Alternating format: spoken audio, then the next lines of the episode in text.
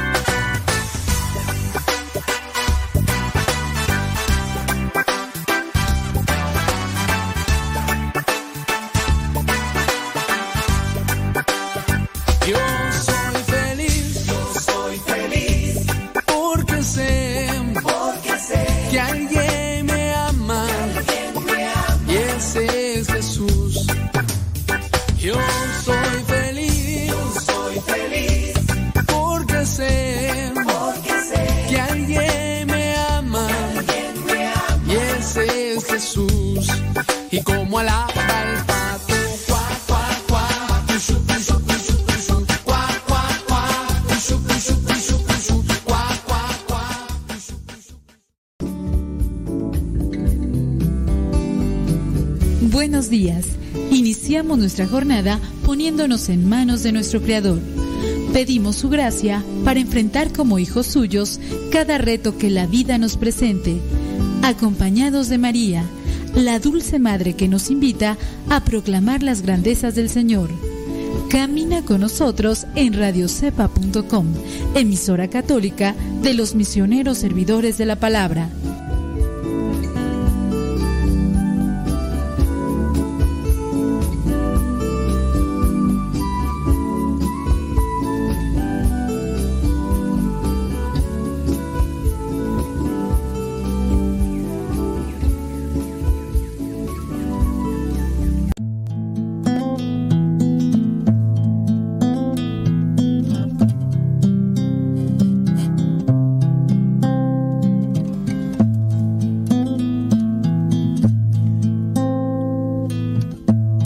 En este momento abrir tu corazón a Dios, abrir tu mente al Creador,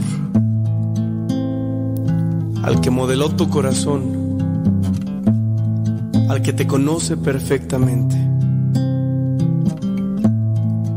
Háblale, no dejes pasar esta oportunidad.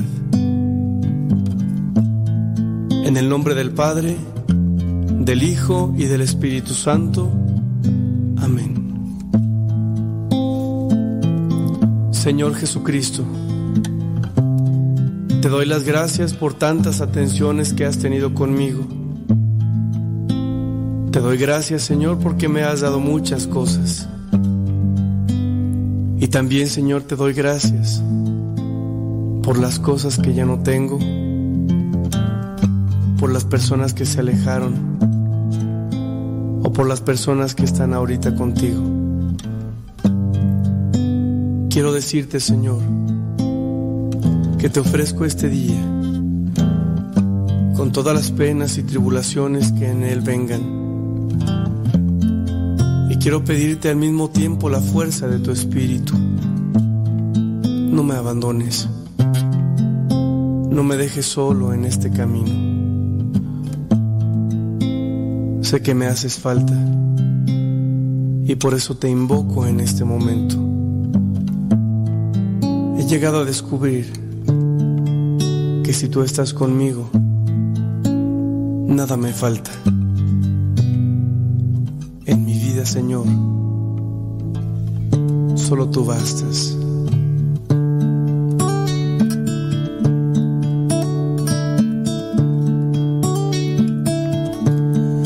nada te turbe, nada te espante, todo se pasa, Dios no se muda, la paciencia todo lo alcanza. Quien a Dios tiene, nada le falta. Solo Dios basta, solo Dios basta, solo Dios basta. Aleluya. Sí, Señor, solo tú eres necesario en nuestra vida ni el dinero, ni las modas, siquiera los afectos son más grandes que tú. Ayúdame para que este día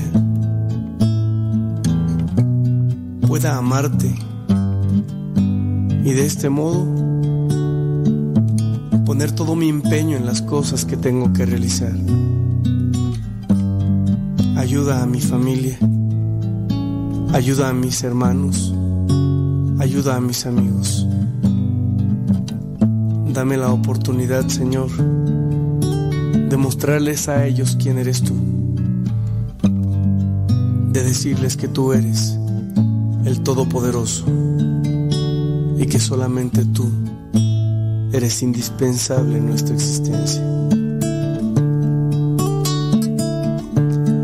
Nada te turbe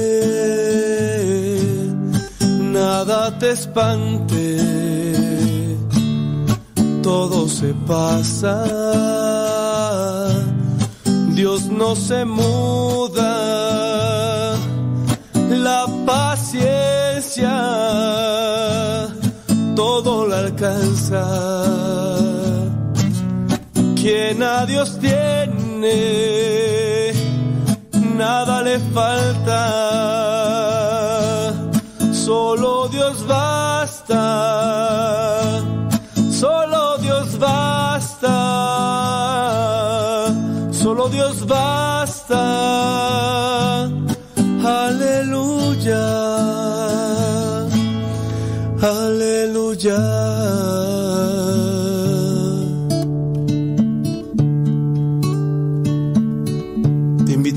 que dispongas tu vida y tu corazón a esta experiencia de amor.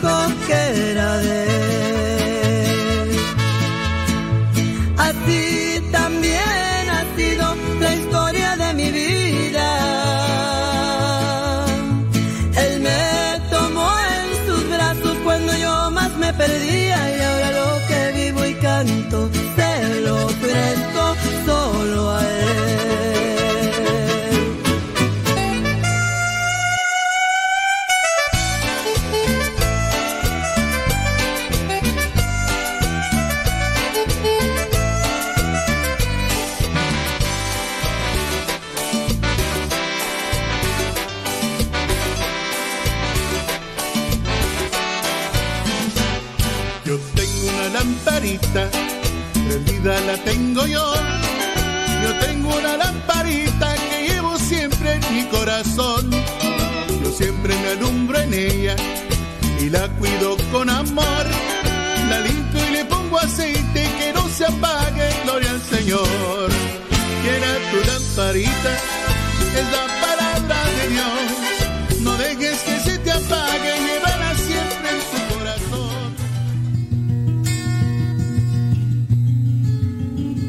Postrado ante tus pies humildemente, vengo a pedirte, dulce Jesús mío,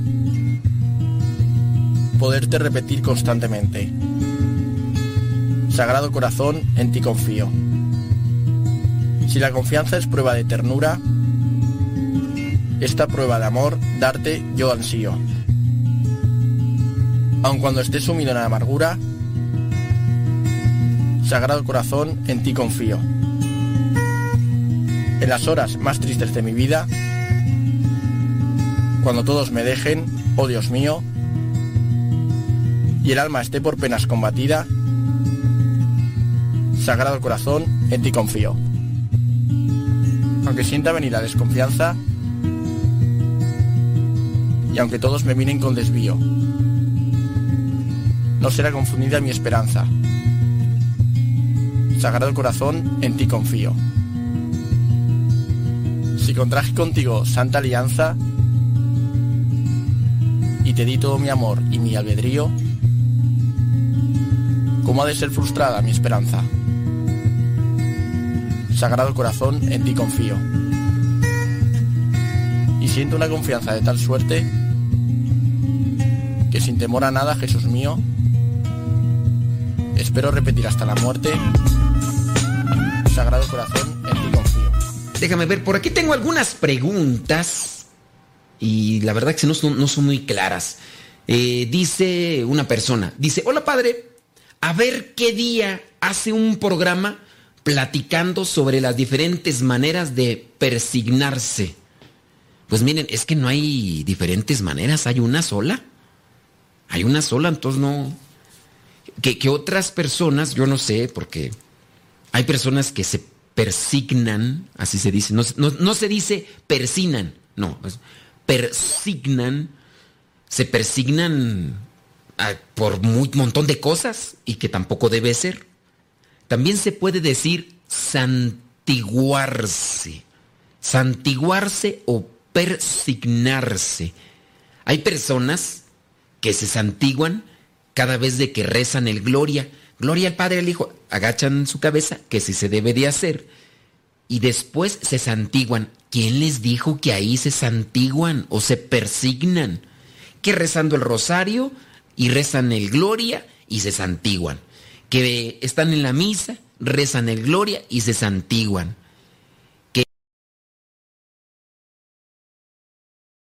Que están en misa, comulgan y se santiguan. Pues, ¿Quién les dijo que se santiguan? Entonces no es, pues no, no sé, no sé realmente. Hagan una pregunta así un tanto más clara y yo con gusto voy a tratar de responderles, pero sí, pero no es que a ver, mm, explícame. Pero es que no hay, no hay, eh, hay una sola forma de persignarse por la señal de la Santa Cruz de nuestros enemigos. Libran, Señor Dios nuestro. nombre del Padre, el Hijo, el Espíritu Santo. Amén la que te enseñaron en el catecismo y la que me enseñaron a mí. Es la única. Que hay gente que exagera y que a todo quiere, en todo quiere santiguarse. Pues no. Una oración puede ser, voy a comenzar a comer en nombre del Padre, el Hijo, del Espíritu Santo. Amén. Te doy gracias, Señor. Ahí se santigua uno ya. Pero que está mal que la gente se, se santigüen a cada rato, pues sí, mal. Hay personas que cuando pasan enfrente de una capilla se santiguan. Esa es una señal de la cruz, pertenencia de Cristo, es un signo externo, es un compromiso también personal que mi mente, mi corazón y mis labios siempre estén dirigidos a ti. Que si pasas enfrente de una imagen y te santiguas, también es un signo externo para dar a conocer a la otra persona que te acompaña o que te puede ver que tú crees en Dios y que te encomiendas a Él. Ese es un, signo externo. Me acuerdo yo cuando trabajaba allá en Los Ángeles y que, y que pasábamos ahí por la iglesia, porque vivía en Lincoln Heights, y pasaba de Lincoln Heights al centro, ahí a la calle 7, en la calle 7 y la Olip, por ahí trabajaba. Si es la Olip o la Hill, ni me acuerdo cuál, pero era ahí cerquita de la calle Broadway. Entonces pasábamos por la placita Olvera y cuando pasábamos por esta iglesia que está en el centro de Los Ángeles, que se llama Placita Olvera, mm, me santiguaba y en algún momento otra persona me vio y se santiguaba después que yo. Y cuando yo no me santiguaba, esa persona no se santiguaba. Pero es también un signo de paso enfrente de una iglesia, sé que allí estás, Señor, ahí en el sagrario, me encomiendo a ti.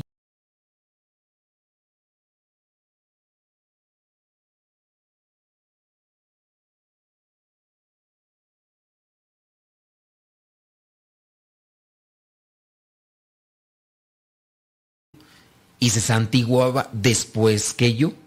Y cuando yo no me santiguaba, esa persona no se santiguaba.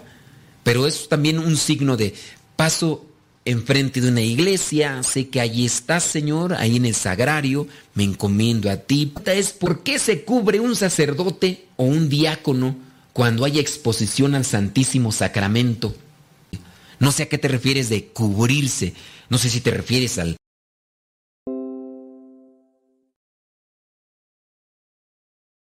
pone los, eh, los ay, ay, se me va el nombre, se me va el nombre, ¿cómo es el nombre? Los, eh, los ornamentos, los ornamentos sagrados. No sé si te refieres a eso. Eh, una persona dice, no, no, no, eso no lo, no, no lo voy a decir, hombre, ya, ya, eso ya es chisme. dice esta persona, ¿quién es el obispo? Que está en contra de, debería de denunciar cómo se puede informar la gente si no da todos los datos. Creo que ese es chisme, porque la noticia y ya está notificado quien tiene que notificarse. Pero es una noticia y pues ya, ya es chisme, ya. Si yo les digo, por ejemplo, un obispo está en contra de las campañas en contra del aborto, en ese sentido, hablamos de una postura. ¿Qué es lo que se tiene que hacer? Se tiene que avisar al, al, nuncio, sí, ya se le avisó. El nuncio está bien entendidito sobre las cosas. Dice... Mm, ah, bueno, voy a, voy a terminar una mala cuestión, otra cuestión, porque aquí ya me revolví. Dice, ¿qué es lo que se, por qué se cubre un sacerdote o un diácono? Bueno, es que no, no sé a qué te refieres, no sé si los ornamentos. Entonces esta persona dice, debería de denunciar cómo se puede informar la gente si no da todos los datos. Bueno, es que ya se le dio todos los datos a quien tiene la potestad de hacer algo. En estos casos se dan mucho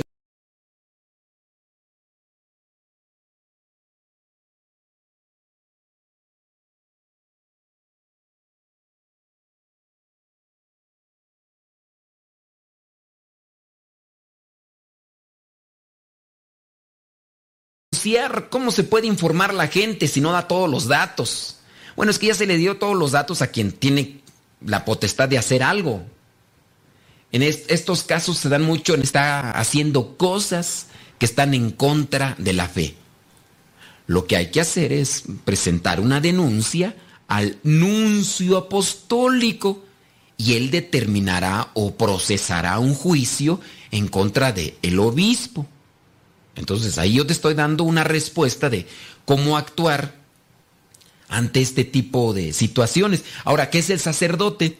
Si un sacerdote comete un error, por ejemplo, que yo diga algo en contra de la doctrina cristiana. Imagínate que yo pudiera tener los pensamientos de este obispo mexicano que respalda y aprueba las uniones de personas del mismo sexo y que este mismo obispo al respaldar los acompaña en ciertos, ciertas reuniones a estos grupos, a este grupo de homosexuales y lesbianas y que también aprueba la unión, no, perdón, aprueba la adopción. Si yo tuviera ese tipo de pensamientos o comportamientos, ustedes con quien me tendrían que denunciar es con el obispo. En su caso, como yo soy religioso, tendrían que denunciarme con mi superior general. Si yo, por, yo, por ejemplo, digo una herejía y, tú me quieres corregir, pues dime, oye, está mal, eh, está mal que digas esto. Si ya no te quiero hacer caso, entonces ve con mi superior. Si mi superior dices tú, no te hace caso, ve con el obispo, pero también que sea fundamentado lo que señalas. Hay muchas cosas por ahí que se pueden encontrar y que no son a veces de nuestro agrado, pero también hay que mirar si son en contra de la doctrina. Y en este caso, con respecto a este obispo eh, mexicano, yo te puedo decir con, eh, con seguridad que el nuncio apostólico sabe de este caso y de sus posturas de este obispo y está viendo por ahí de qué manera trabajar.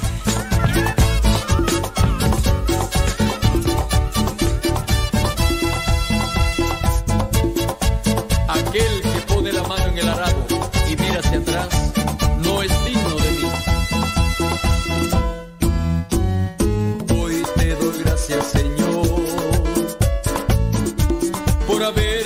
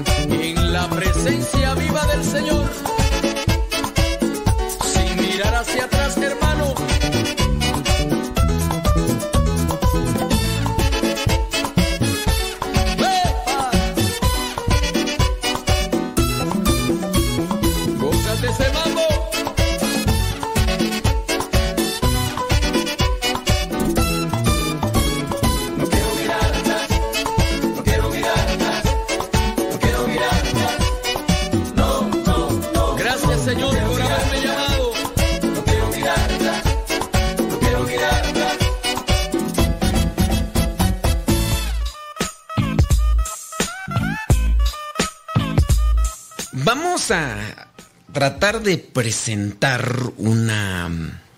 ¿Cómo, cómo se llama una... Eh, vamos a presentar uno... ¡Ay, se me van los términos! Ok. Hablando de casos que yo les presento a ustedes para unirnos en oración, cuando yo no doy los datos completos y algunos de ustedes me vienen a decir que diga el nombre, del obispo que está a favor de las uniones homosexuales y de la adopción. Y que, así como me lo han referido ustedes, algunos de ustedes, que dicen que, que diga el nombre, ¿para qué? Y me dice otra persona, si no dice el nombre, entonces encubrimiento. No, es una interpretación equivocada de ustedes. Ahora, podrá resultar ahí alguien que diga, entonces mejor no diga nada, si no va a decir completo el nombre. No, miren, el compartirles este tipo de situaciones, ustedes en realidad, como tal, pueden presentar una denuncia, pero la denuncia, créanla, ya esa denuncia está ya señalada y expuesta con las personas pertinentes que tienen que saber el nombre de esa persona dentro de la iglesia que no está actuando con conciencia recta. Ahora, el hecho de que yo aquí en un medio de comunicación exponga ligeramente una situación que dentro de la iglesia se da, se las expongo con intención para que ustedes también oren junto conmigo y que desde nuestra trinchera podamos hacer algo que realmente está a nuestro alcance.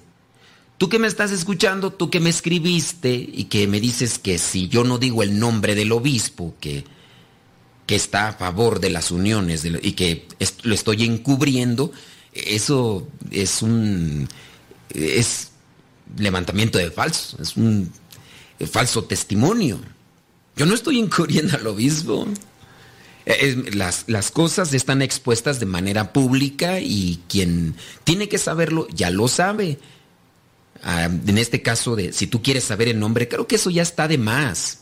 Eh, tú que me estás escribiendo, porque son varias personas ¿eh? las que me escribieron, tú que me estás escribiendo para preguntarme o coaccionarme para que te diga el nombre del obispo, dime, ¿en realidad tú tienes una facultad para poder intervenir y que se corrija esta precisión o esta postura con respecto a las, eh, al, al obispo de aceptar o de promover o de respaldar lo que son los abortos y las uniones, ¿tú tienes una, alguna facultad?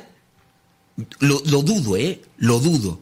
Ahora, que le vas a mandar una carta, no hombre, si ya cartas se le han mandado a quien es encargado de este obispo y están digamos que se, está en observación. Lamentablemente, miren, eh, con respecto a una postura, cuando él dice, cuando este obispo dice, las campañas o las personas que están en campañas pro vida son hipócritas. Son hipócritas porque los mismos que están respaldando estas campañas pro vida son eh, empresarios que tienen a trabajadores que les pagan poco y que como ganan poco, las mujeres tienen que abortar. Ya incluye un problema y magnifica otro, como diciendo, es más grave, es más grave que se le pague poco a un trabajador que maten a un niño. Y ahí dentro de lo que es la escala de valores está mal hecha la proporción. No puedes decir que está mm, peor la situación o está más mal pagar poco trabajo a un trabajador que matar un niño. Incluso ahí estaría justificando porque le pagas mal tú a este trabajador, por eso aborta. Entonces ahí pero sí, creo que muchas, en muchos casos, en muchos casos, nosotros, al tener conocimiento total de una situación, en realidad no podemos hacer mucho. Lo que está a nuestro alcance es orar. Ahora, ¿tengo que decirlo o no tengo que decirlo? Pues también es crear un tipo de conciencia. ¿Qué hacer ante aquel sacerdote que pudiera tener una mujer? denunciarle a un obispo. ¿Qué podría hacer yo ante aquel sacerdote que está haciendo algo que está en contra de la doctrina? Denunciar ese abuso si es que yo tengo la posibilidad de llegar con el obispo, el superior, y después hacer oración. A lo mejor habrá gente que querrá que se lleve a cabo como quiere en ese momento, pero las cosas a veces pues no trabajan de esa manera. Yo por eso les invito mejor a orar, lejos de querer hacer una polémica a partir de esta noticia. E, este mismo obispo tiene varios sacerdotes en su diócesis que trabajan de manera equivocada y no por eso se les va a suspender. Por ejemplo, uno de los sacerdotes de este obispo se dedica a echar agua bendita con una pistola de plástico a los niños. Se pone una casulla, yo espero que sepas que es casulla, se pone una casulla y a la casulla, lejos de poner signos litúrgicos, lo que le pone son imágenes de superhéroes. Por ejemplo, le pone de Superman, de Spider-Man y, y de otros más que no es correcto, no, no es correcto, pero se le va a suspender solamente porque echa agua bendita con una pistola de plástico, se le va a suspender al sacerdote más porque le pone esos signos, no, no, no se le va a suspender como tal, pero no, no es correcto. Se sabe de esta noticia, sí se sabe, pero hay cosas que a veces no se pueden arreglar como uno quisiera, injusticias, quizá abusos litúrgicos, quizá, pero dentro de lo que es nuestra situación, creo que nos conviene más que airarnos porque no me dijeron bien la noticia completa y porque no se hace denuncia y porque es un encubrimiento, creo que lo que más podemos hacer con respecto al bien es orar. Si tú sabes de algún caso y no, no puedes hacer más, es orar. Ahorita mismo estoy viendo un video que ya uno de ustedes me está mandando y me mandan el video y la descripción y me dicen que eh, dicho sacerdote que aparece en el video tiene esposas y tienen hijos. ¿Qué puedo hacer yo? Ir con el obispo de este sacerdote. No, lo voy, no voy a ir yo. Ah, yo lo estoy encubriendo. No, tampoco. Es que no está a mi alcance. No está en mis posibilidades. Yo tengo un compromiso pastoral del cual tengo que hacerme cargo. Este sacerdote que me están mandando ahorita el video no está cercano a mí. Voy a viajar a esa distancia para ir al encuentro del obispo y llevarle este video, que solamente es un video donde me presentan a un sacerdote que va caminando en medio de gente y una persona que me dice, e, este sacerdote tiene un obispo, ¿por qué alguien me lo mandó? No, pues no voy a hacer eso, menos de alguna otra cuestión, pero no es encubrimiento. Ah, yo pienso que a lo mejor puede haber también una mala interpretación en ese aspecto. Pero, ¿qué puedo hacer yo? Lo que puedo hacer es orar ocuparme de los cargos pastorales que me tocan, que me corresponden, buscar cumplir con la voluntad de Dios. Y creo que, creo que a cada uno de nosotros nos compete eso, lejos de airarnos, les digo, por que no, que, no me dan bien la noticia y por qué no se hace algo. Y no alcanzo a uno a solucionar las cosas. Jesucristo mismo en el Evangelio dice que con aquellos que nos persiguen hay que orar mejor por ellos hablando también de situaciones que nosotros podemos saber que no son correctas dentro de la iglesia, pues hay que orar. Así como cuando me dice alguien, una mujer llega y me dice, padre, a mí mi esposo me abusa sexualmente, me viola prácticamente, me golpea, eh, me, me engaña. Pues yo no puedo ir con el Señor como tal y darle unas cachetadas guajoloteras y decirle viejo desgraciado, mula, bisbirindo. Pues no, si en su momento el Señor viene conmigo y quiere platicar, pues yo le voy a decir, mira, te estás mal, pero lo, primero que me toca y que me corresponde al saber situaciones de injusticia y que saben muchas familias y que son lamentables es orar, darle un consejo a esta persona para que ellos puedan encontrar una luz y salir adelante.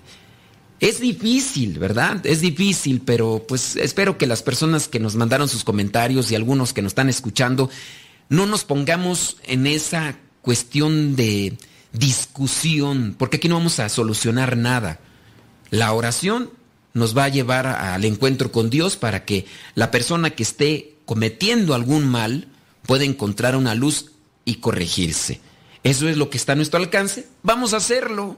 Creo que así hacemos algo mejor que ponernos a discutir entre dime el nombre y que no me lo digas y que por qué tú lo estás encubriendo y todo lo demás. hemos encontrado la verdad. Hemos encontrado la felicidad. En contra de la corriente hemos podido navegar y remaremos más allá. Pescaremos hombres por la tierra. Es la misión que toda lengua proclame que Jesús es el Señor. Sí.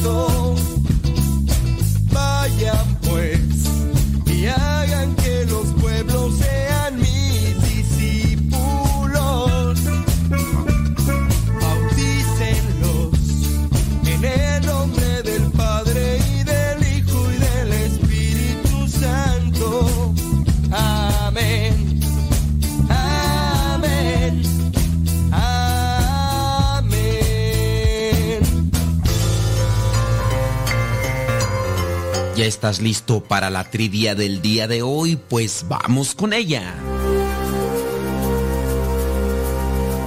La pregunta es la siguiente. ¿Cómo se llamó la mamá del rey Salomón? ¿Te acuerdas del rey Salomón? ¿Cómo se llamó la mamá del rey Salomón? Se llamó Noemí, se llamó Abigail o se llamó Betsabé. ¿Cómo se llamó la mamá del rey Salomón?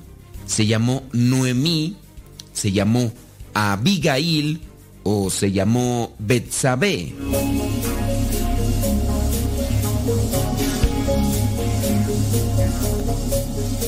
Si tu respuesta fue que se llamó Noemí, déjame decirte que te equivocaste. Si tu respuesta fue que se llamó Abigail, déjame decirte que también te equivocaste. Pero si tú dijiste que se llamó Betsabé, acertaste. Betsabé es la madre del rey Salomón. Podemos verificarlo en el primer libro de los Reyes, capítulo 1, versículo 11, donde dice, entonces habló Natán con Betsabé, la madre de Salomón, y le dijo, no te has enterado. Bueno, aquí lo importante es que menciona que Betsabé es la madre del rey Salomón. Pero es curioso, porque Betsabé, pues, era la esposa de Urías, Urías elitita, Urías, aquel soldado del rey David. Y cuando David miró a Betsabé, la mandó llamar, tuvo relaciones, quedó embarazada. Ella le dice a David que está embarazada. Él manda llamar a su esposo para que tenga intimidad y su esposo de esta Betsabé no quiere porque le es fiel al ejército y después David lo manda de nuevo a la guerra y lo pone al frente para que pronto acabe su vida. Después muere y cuando ya queda viuda, esta mujer la recibe en su casa, la toma como esposa. Cuando viene Dios por medio de Natán a decirle a David que está mal lo que hizo, el rey David reconoce su error, acepta que se ha equivocado, pide perdón a Dios, recibe el perdón de parte de Dios y sigue su vida. De la relación con Betsabé nos dice el primer libro de Crónicas, capítulo 3, versículo 4, que nacieron Simá, Sobab, Natán y Salomón, hijos de Betsabé, que por cierto en ese mismo pasaje dice que Betsabé era la hija de Amiel. David tuvo muchos errores, se arrepintió de ello y Dios también le hizo una promesa de la cual nosotros somos testigos. Llegó el Salvador, le hace la promesa que de su descendencia vendrá un rey que reinará para siempre.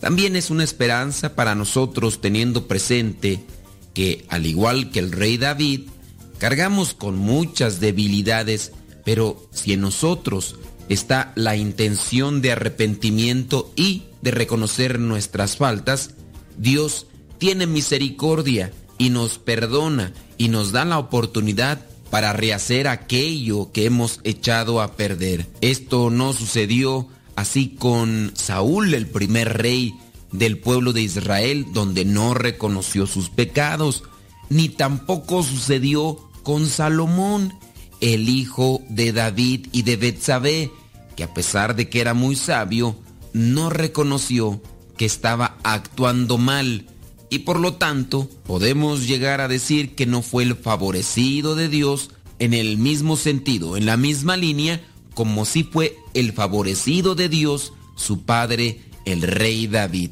Que la sabiduría que nos ha dado Dios, si la pongamos en práctica y, en su caso, cuando cometamos errores, que sepamos reconocerlo, arrepentirnos y esperar de su misericordia. Recuerda, la mamá del rey Salomón se llama Betsabé.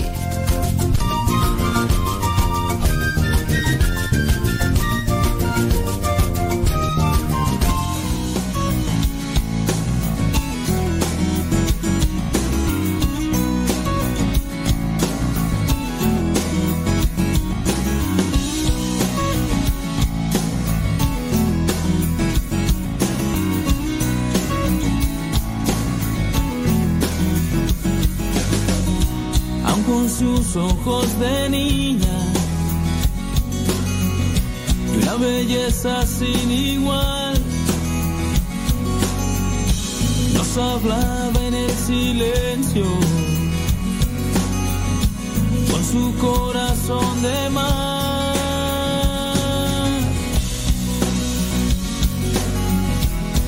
Con su corazón de mar.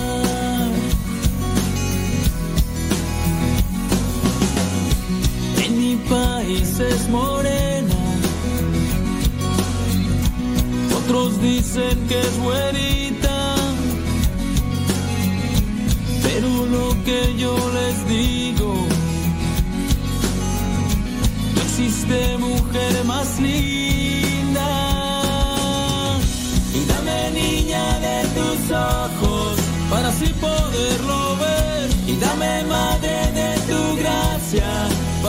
Dice por ahí Alejandra, dice que ella siempre escuchándonos, no voy a decir dónde nos está escuchando, pero dice que siempre nos escucha y que, que a su esposo no le gusta el programa. dice Alejandra que, no, que a su esposo no le gusta el programa, pero que ella siempre nos escucha.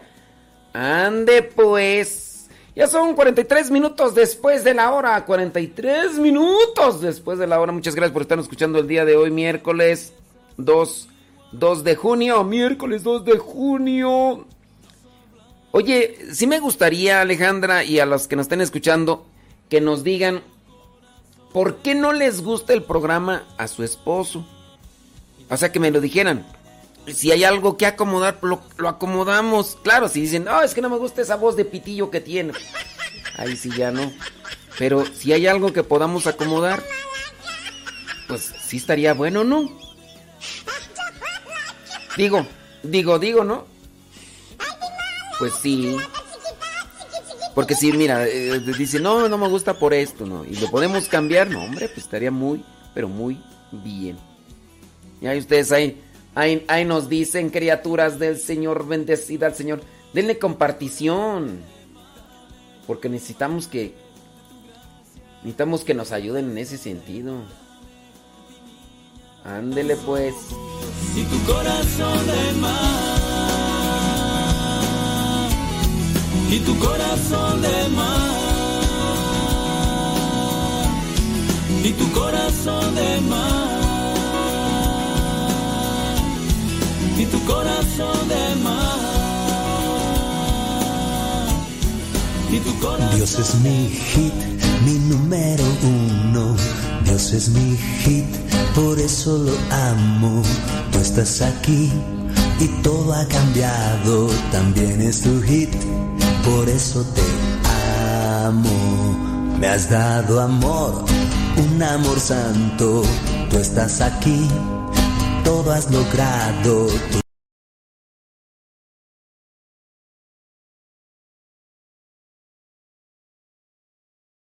estás aquí y todo ha cambiado. También es tu hit, por eso te amo. Me has dado amor, un amor santo. Tú estás aquí, todo has logrado. Tú Mire, no la tomen tan a personal con algunas respuestas que yo, que yo doy. Si bien estoy leyendo sus mensajes que nos mandan, en ocasiones yo hago una respuesta general y no lo estoy tomando hacia ti y como una agresión. Discúlpame si lo tomas así, pero no, no me gustaría que de repente ya tuviéramos un cierto tipo de distanciamiento y al mismo tiempo resentimiento porque las cosas no. En primera, no estoy manejando a título personal lo que son las preguntas y los comentarios. Por ejemplo, si yo estoy haciendo comentario de algo que me escribieron, no estoy diciendo el nombre para que te sientas agraviado o agraviada. Estoy también dando una respuesta general y no es una, no son dos mensajes que me están llegando, son varios y en la sintonía puedo agarrar una parte de uno y otro de otro para responder de forma general y no estar solamente respondiendo específicamente a una porque fue una llamada, un mensaje el que nos llegó. Yo espero que se comprenda esto y que no haya una confusión o resentimiento y que a partir de la forma como les estoy contestando o estoy respondiendo o estoy hablando, vaya a darse este distanciamiento entre nosotros. Eso no es lo que queremos. Queremos crear un ambiente de reflexión, también de comunión, de lo que nos sirva para acercarnos más. Así que eh, disculpas para los que en, ocasiones pueden sentir medios atacados. Eh, a veces pasa como cuando uno está en misa y me ha tocado, no uno, muchos casos, que de repente dicen, padre, es que usted estuvo hablando de mí en la misa. ¿A qué horas, ¿A qué horas hablé de ti en la misa o qué? Usted estuvo diciendo que las señoras chismosas, padre. Padre, yo me voy a confesar. ¿Por qué está sacando? ¿Por qué está sacando mis pecados en la homilía? No, padre, eso no es correcto. Como si fuera la única mujer chismosa en todo el mundo mundial. O el señor borracho. Padre, usted estuvo hablando de mis pecados en la confesión. Eso no se vale. Yo me sentí muy mal. Me sentí muy apen sentí que toda la gente me miraba porque usted estaba hablando mal de mí. ¿A qué horas hablé mal de cuando estaba hablando de los viejos borrachos? Como si fuera el único viejo borracho guandajón que hay en el mundo mundial. No. Ahora,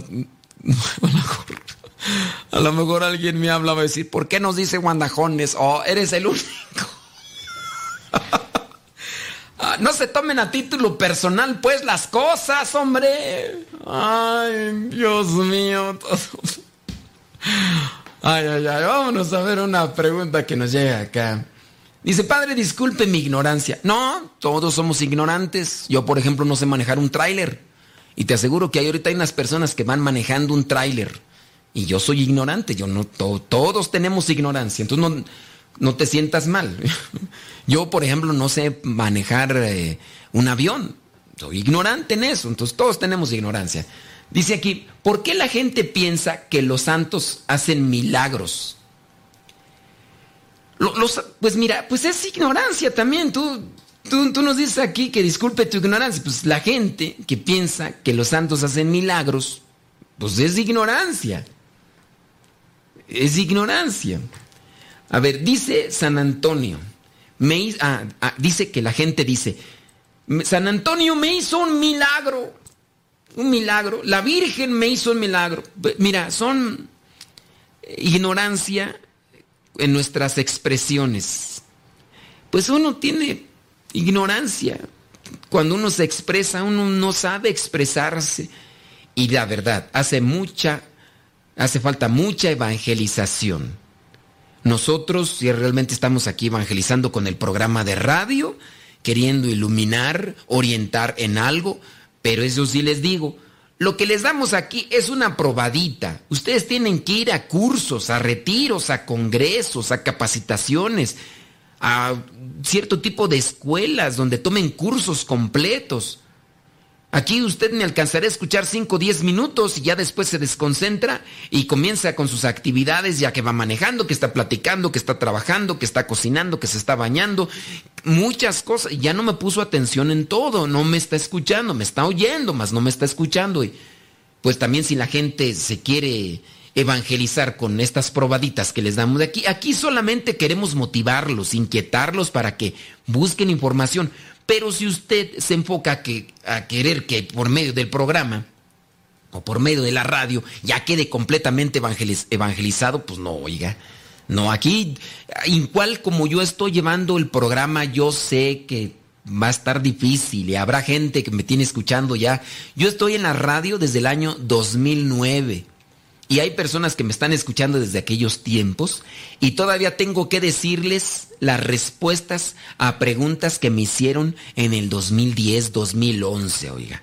Y son, son respuestas que dije desde aquellos tiempos. Entonces, sí tenemos mucha ignorancia. Hay muchos de nosotros que somos religiosos, que somos evangelizadores, que no tenemos pedagogía. Y por no tener pedagogía, pues no sabemos enseñar. Eso significa pedagogía, el arte de saber enseñar bien. Pero pues como no tenemos pedagogía, pues la gente escucha y dice, no, I don't understand. I don't know what do you say. Pues oiga, pues, pues sí nos falta mucho. Entonces, ¿qué hay que hacer con las personas que de repente dicen, por ejemplo, hay personas que llegan y me dicen, padre, yo soy ministro de la Eucaristía, aquí está mi esposa inmediatamente me dice mucho de esta persona. Primero, no tiene preparación, está sirviendo en la iglesia con un cargo realmente eh, de mucho peso, de mucho peso, con mucha responsabilidad. Pero lo que me dice solamente cuando la persona no sabe ni el título del carro que tiene dentro de la iglesia, ya con eso, si no sabe ni cómo, cómo se les dice a los que ayudan para llevar la comunión a los que están enfermitos, si no sabe, mmm, ya no me imagino un montón de cosas más con mayor peso. Eso ya me dice. Entonces, ¿qué hay que hacer? Paciencia, comprensión, paciencia. Dice, mucha gente hace bailes y mandas para santos porque piensan que el santo le hizo el milagro y no Dios. Perdón, padre, pero cuando hacen fiestas de santos en los pueblos, ¿eso está bien? Pues no, no, no está bien. Bueno, hay que ver qué tipo de fiesta, ¿no? en mi pueblo dice, se, ¿qué? se vienten los, ah, se visten, ha de ser, se visten. Se visten los hombres de mujeres con ropa y, los muchachos se visten de demonios, animales, monstruos y demás. Y así todos entran a la iglesia. Yo pienso que la iglesia es de respeto. Dígame si no, no estás mal. No estás mal, pero pues sí nos hace falta instruirnos, ser muy pacientes, ser muy comprensivos y buscar ayudar. Ah, yo espero que los esté ayudando con mi carácter geniudo, voluble, berrinchudo. Espero que les deje una reflexión y motivación para que busquen las cosas de Dios.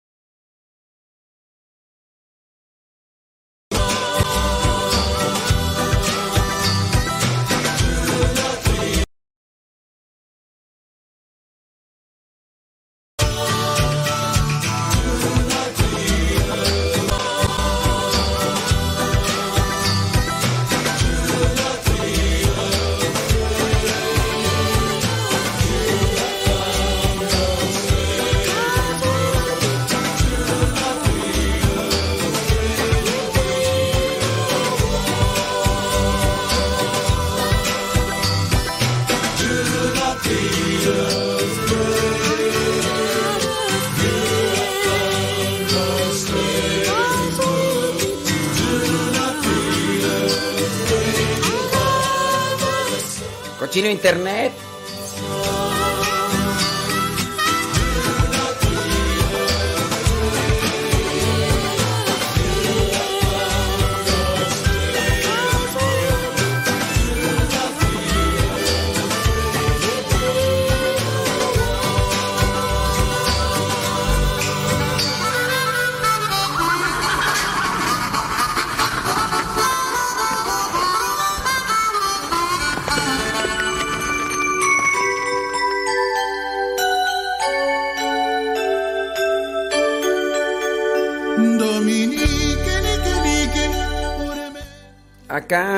Persona dice que a sus hijos no les gusta mi programa que porque dicen que yo me burlo de la gente.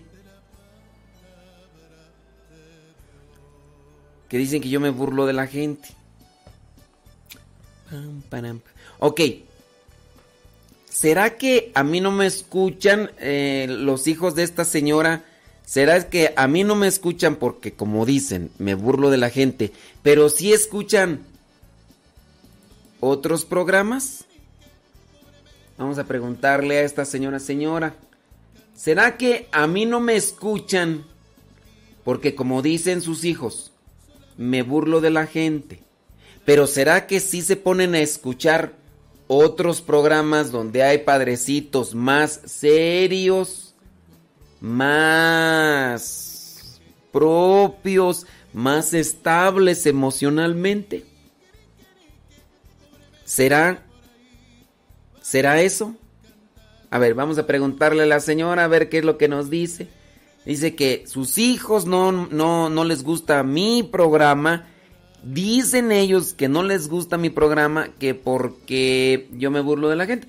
Pero, pero, pues hay más programas, hay más videos. ¿Será que dicen, ay no, el programa del padre Modesto no, mejor no me voy a ir a escuchar al padre eh, Arturo Cornejo? ¿Será que ellos escuchan al padre Arturo Cornejo? ¿Será que ellos escuchan al padre Cipols? ¿Será, ¿O será una justificación para solamente estar criticando y no querer escuchar? Porque bueno, en opciones hay variedad, ¿no? Y si tú dijeras, ¿sabes qué? El programa del Padre Modesto pichurriento no me gusta. Ah, pero yo ando buscando las cosas de Dios y entonces voy a escuchar a otro padrecito. porque ese padre no me gusta? ¿O será solamente una forma de rechazar y de justificarse para ponerle peros? Ponerle peros al programa y con eso evadir escuchar algo que podría servirles. E eso entonces puede ser un parámetro dice que, que no les gusta por las imitaciones que yo hago. Muy bien, puede ser, pero me pregunto, ¿se ponen a escuchar otros programas de otros padrecitos? ¿O no escuchan nada de Dios? Y cuando tú, como mamá, les pones el programa donde yo trato de hablar de las cosas de Dios, con mi estilo y todo, empiezan a poner sus peros. ¿Y no será que sus peros más bien son por lo que tú les ofreces y les presentas como algo que te ha ayudado a ti y que podría ayudarles ellos y ellos comienzan a decir, no, no, no, no?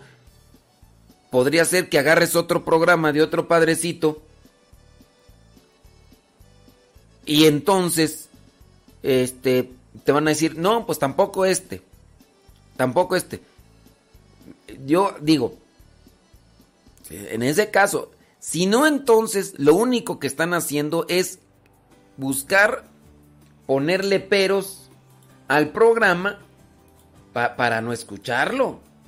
Y entonces eso de que, que no les gusta mi programa, que porque yo soy así o que porque soy acá, entonces podría ser más bien un pretexto y no tanto una realidad.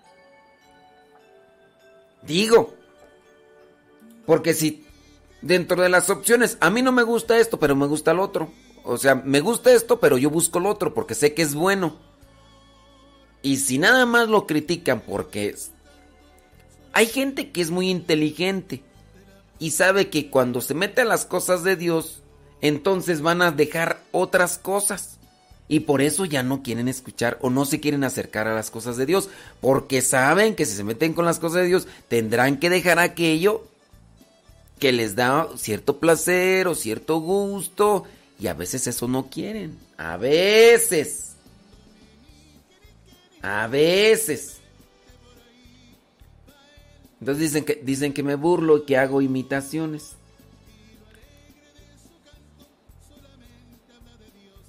Dicen que, que No, mira, entonces analicemos muy bien. Si tú dijeras, no les gusta mi programa, pero buscan otro, ahí como que tendría una validez, ¿no? Están, están buscando lo, lo, lo que les puede servir y ayudar. Pero criticar algo porque se les ofrece y es como decir, a ver, yo no, mire, mm, le voy a poner un ejemplo. Le voy a poner un ejemplo, espérame. Este. Me invitaron a un lugar. Yo no quiero ir a ese lugar.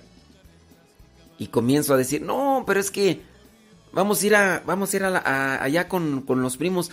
Ay, yo no quiero ir. No quiero decir que no quiero ir. Porque no quiero decir, ¿no? Entonces vamos a la casa de fulano de tal. Ay, pero es que... Híjoles, hace mucho calor allá y... ¡Ay, no! Y... Y... Eh, es que... No, no, no, no. Ah, pero ¿qué tiene? Mira, te vamos a poner un ventilador porque... No, pero luego, mira, luego hay un montón de mosquitos. Oh, hay un montón de mosquitos, este... Eh, oh, es que... oh, oh, vamos a llevar, este... Repelente. Repelente de los, de los zancudos. Y luego, mira, la vez pasada, este... eh, ya ves que pues el calor ahí, no, hasta me hizo daño de comer y, y- andaba ahí yo y no, ya no aguantaba. Mira, voy a llevar Pepto, voy a llevar Pepto. Voy a llevar, ¿cómo se llama la otra? Nicodicadina o ¿cómo se llama tú? La... Unas pastillitas chiquititas, chiquititas, así que... Bueno, esas pastillitas para tapón ahí, para que ya no... No, era, este... No, mejor otro día, mejor otro día porque... eh, además tengo que... Y fíjate, o sea, en principio... En principio fue, no quiero ir. O no quiero ir. ¿Por qué? Porque no quiero ir. Es algo que no quiero ir. Y entonces, yo, cuando, cuando alguien comienza a poner pretextos de las cosas del programa, yo digo, bueno, pues está bien, mi programa no le gusta, pero escucharán otros programas porque hay una gran variedad en internet, hay un montón de programas que les sirven, que les ayudan. ¿Será eso? Y, y pues, digo, digo, ¿no? Digo, digo. Pero sí, ha- hay veces que, que yo, yo sí lo he hecho, ¿no? Hay veces que no quiero decirles, eh, no quiero ir a este lugar o no quiero hacer lo otro. Y así me porto yo. Ay, es que, este, así, así, yo hay veces que sí, pero porque no quiero decirles también porque... Dice, es, es que hay gente más sensible. Usted, padre, no tiene que dar explicaciones. Usted predique a nosotros, que así nos gusta. Sí, pero acuérdense que fue todo a partir de que les pregunté que por qué a algunos no les gusta, porque Adriana o Alejandra o no me acuerdo quién fue la que comentó que dice que nos estaba escuchando que aunque su esposo no le gustaba nuestro programa, pero pues que ahí lo, se lo puso y que pues qué más hacía, ¿no? Entonces yo digo, si hay cosas que yo puedo cambiar, pues vamos a cambiarlas. Con tal de que pues ya, ¿verdad? Y, y ya si no le gustan, pues, pues ni modo, ¿verdad? Entonces, platíquenme, cuéntenme. Eh, saludos, dice desde Bogotá, Colombia, Elena Fonseca. Saludos, Elena Fonseca. Beatriz Ramos, allá en Dallas, Texas. Saludos, Odalis. Odalis. Oye, ¿cómo era ayer tú? Lo de Chandasario. Que mandó saludos a Chandasario. ¿Quién era? No me acuerdo. Sí, no me acuerdo. y, que te pregunté, Odalis, te pregunté y, y no me dijiste, nomás ahí me... Me dejaste ahí, me dejaste. Bueno, a ver, platíquenme, cuéntenme. Dice, buen día, me llamó la atención que hoy en el Evangelio diga, no han leído, debemos de hacer lectura, investigar, rumiar, como nos comenta aquí, actualizarse. No han leído. Sí, e- e- eso en el Evangelio se presenta. Se presenta en el día de Jesucristo le reclama a los saduceos. ¿No han leído? ¿No han leído? Eso sí es cierto. Saludos a los que andan en la chamba y escuchando el programa, ¿eh? Thank you very much. Mayito Lugo, ¿ya estás en la costura o todavía no? Saludos a los que trabajan en la costura, también acá en México y también en otras partes de en otros lugares. Porque hay personas que nos están escuchando en otras partes. Allá en donde tú en en Honduras nos platicaban. En Honduras nos nos, estaban escuchando ahí en, en una carpintería. Fíjense que hay un cristiano evangélico que consiguió nuestro evangelio. ¿Quién sabe cómo? Y entonces me escribió, me dice, mira, dice, yo soy cristiano evangélico, dice, pero me gusta cómo explicas la palabra de Dios.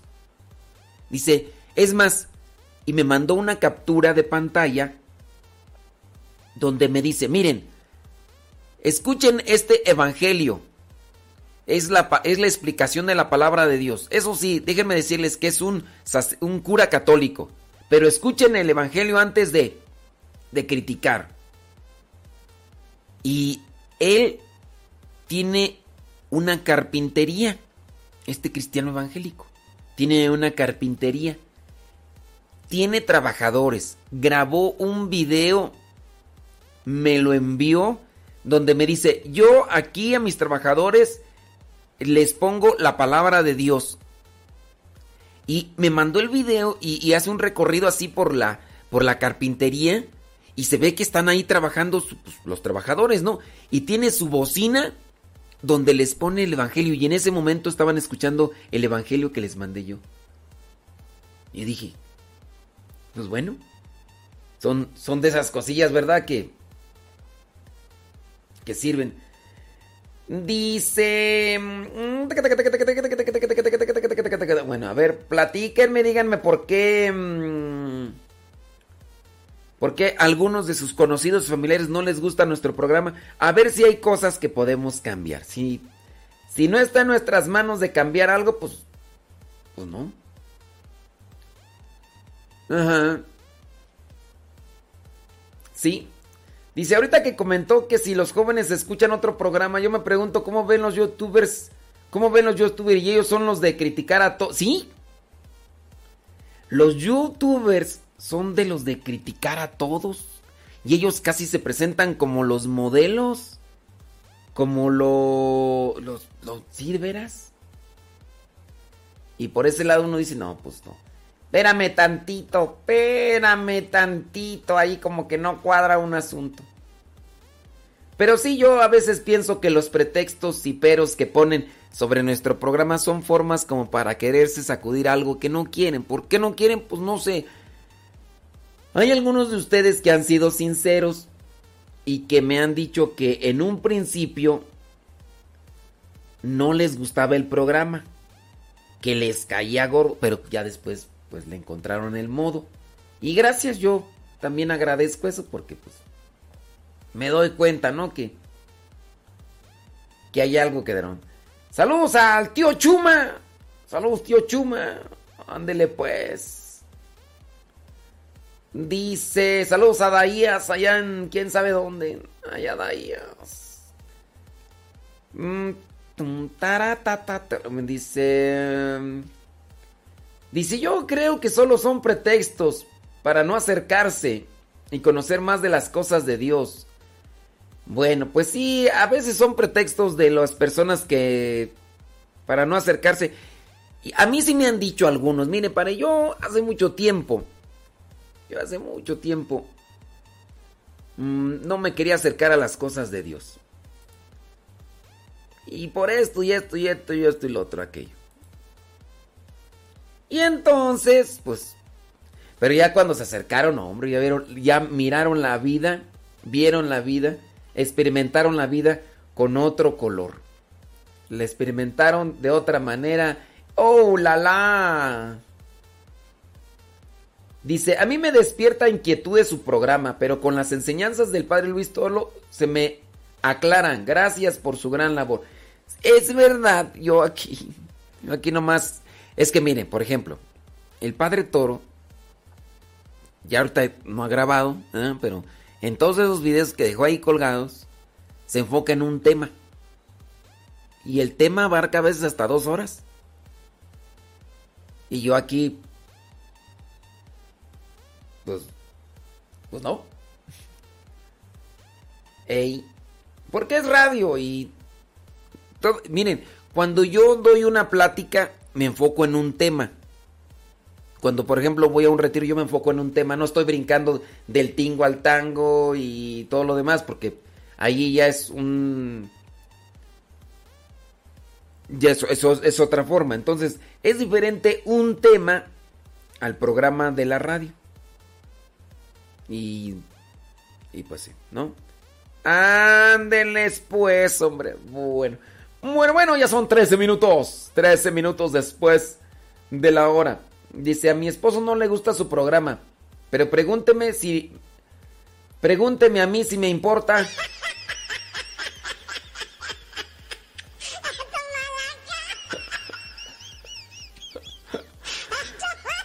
Ay, Dios mío santo. A mi esposo...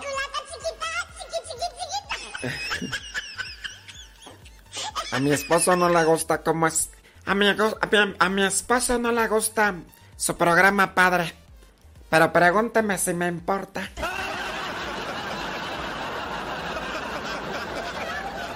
Sí, hay muchas personas. Una persona me acuerdo de Querétaro. La persona se me acercó y dice, qué manera de predicar, que no sé qué. Y como en ese, eh, cuando fui a Querétaro hace como dos años, allá San, Santa Bárbara, qué bárbara, qué bárbara. Entonces, este, yo ya les dije que tenía un programa de, de radio y todo eso. Entonces, la persona ya se conectó conmigo. Y ya después me empezó a escuchar en el programa de radio. Y, y obviamente no le gustó también que yo hiciera cambio de voces. No le gustó. No le gustó. Y ya después me mandó un mensaje. Me dice, lo voy a dejar de escuchar en el programa de radio. Me quedo con los puros evangelios. Dice, me gustan los, cómo explica los evangelios. Me gusta cómo predica. Pero no me gusta cómo realiza el programa de radio. Y todavía me acuerdo sus palabras. Me dice, no me gusta que se refiera a los de el Estado de México como el establo de México. Por eso ya no digo establo de México. Dice, no me gusta que se refiera a los de Nezahualcóyotl como Neguas-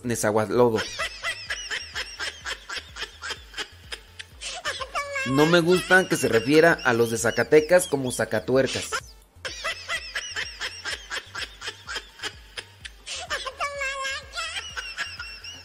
Y, y ya por eso no digo Zacatuercas, ni digo Establo de México, ni, ni nada de eso, porque esa señora, pues, o no sé si es señora, ¿verdad? O sea, esta persona, digo, no sé si señora, señorita, ¿verdad? Pues, su trabajo le ha costado, a lo mejor es señorita, no sé, ¿verdad? Pero, este, por eso ya no digo así. Digo, es algo que puedo cambiar, es algo que no, no, no tengo que decirlo o no es parte de mi esencia, entonces ya por eso no lo digo. Por eso no lo digo. Pero este, sí, esa persona dice, me quedo solamente con los evangelios. Ya no me quedo con su programa. Y, y pues bueno, este, ahí, ahí la situación. Y, ya. Pero este, pero sí, o sea, ah, hay gente que se van a quedar, porque pues, ustedes escuchan el evangelio, ¿no? Yo ahorita se los voy a poner para ir a echarme, para ir a echarle algo a la trapa. Eh, ustedes escuchan el evangelio, en el evangelio es muy diferente a lo que es este, a lo que es el programa de radio. Hay veces que sí le pongo ahí jiribilla y todo, pero pues no tanto. Y sí me acuerdo también en una ocasión cuando en el Evangelio me enchilé porque empecé a hablar sobre los viejos infieles. Dije, ¿por qué esos viejos infieles desgraciados? Hijos de su... ta-?"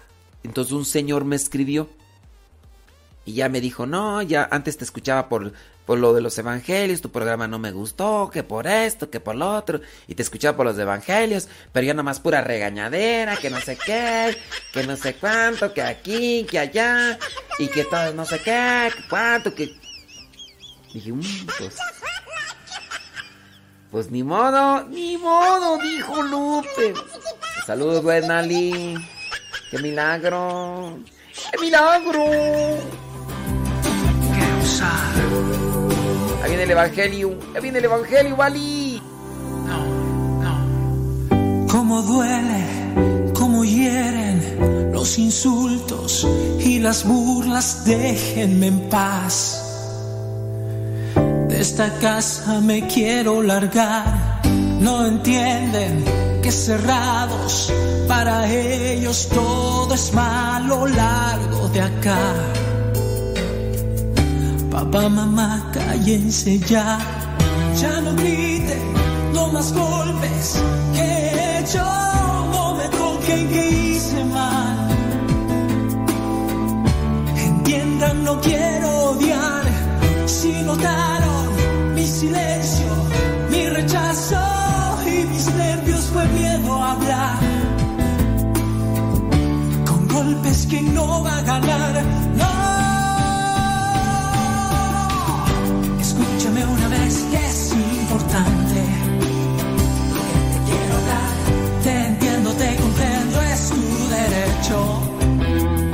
La voz alzar, más quema muy por dentro es porque tienes, tienes que perdonar. Rechaza esa rabia que sin ganas es más fácil tu caminar.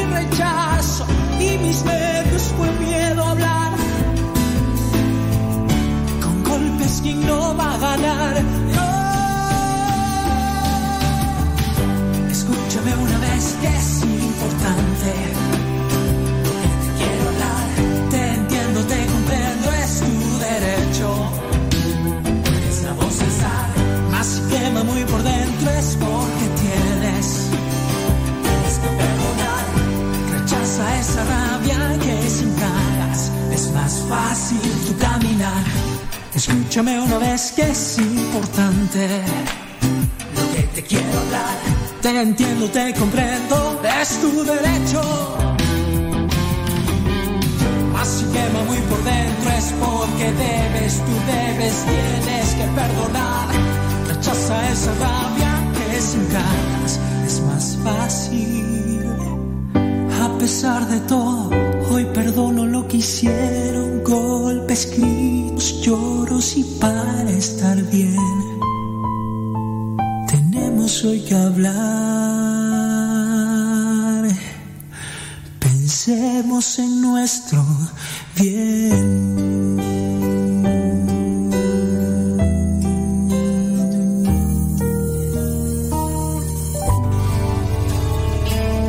En estos momentos vamos a escuchar la palabra de Dios.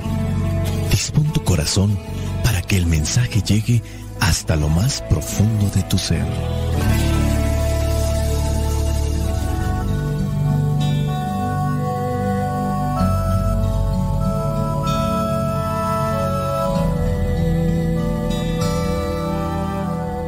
El Evangelio que la iglesia nos presenta para el día de hoy corresponde a Marcos capítulo 12 versículos del 18 al 27. Dice así, entonces fueron a ver a Jesús algunos saduceos Estos dicen que los muertos no resucitan. Por eso le presentaron este caso. Maestro, Moisés nos dejó escrito que si un hombre casado muere sin haber tenido hijos con su mujer, el hermano del difunto deberá tomar por esposa a la viuda para darle hijos al hermano que murió. Pues bien, había una vez siete hermanos, el primero de los cuales se casó, pero murió sin dejar hijos. Entonces el segundo se casó con la viuda, pero él también murió sin dejar hijos. Lo mismo pasó con el tercero y con los siete, pero ninguno dejó hijos. Finalmente murió también la mujer.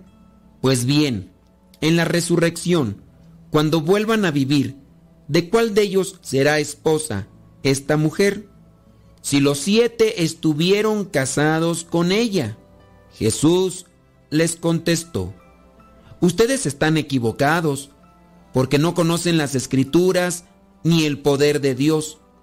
Cuando los muertos resuciten, los hombres y las mujeres no se casarán, pues serán como los ángeles que están en el cielo. Y en cuanto a que los muertos resucitan, ¿no han leído ustedes en el libro de Moisés el pasaje de la zarza que ardía? Dios le dijo a Moisés, yo soy el Dios de Abraham, de Isaac y de Jacob, y Él no es Dios de muertos, sino de vivos. Ustedes están equivocados. Palabra de Dios, te alabamos Señor. Señor Jesucristo, nuestro divino Salvador, gracias te damos por tu infinito amor.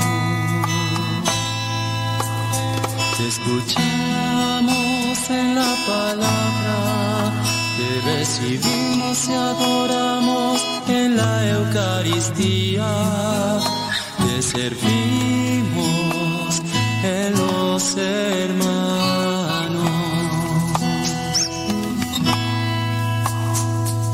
Que seamos misioneros como lo quieres tú,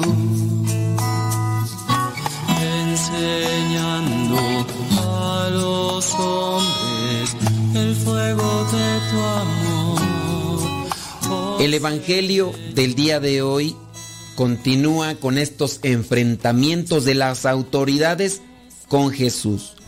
Después de los sacerdotes, de los ancianos y de los escribas y de los fariseos, de los herodianos, ahora aparecen los saduceos que plantean una pregunta sobre la resurrección.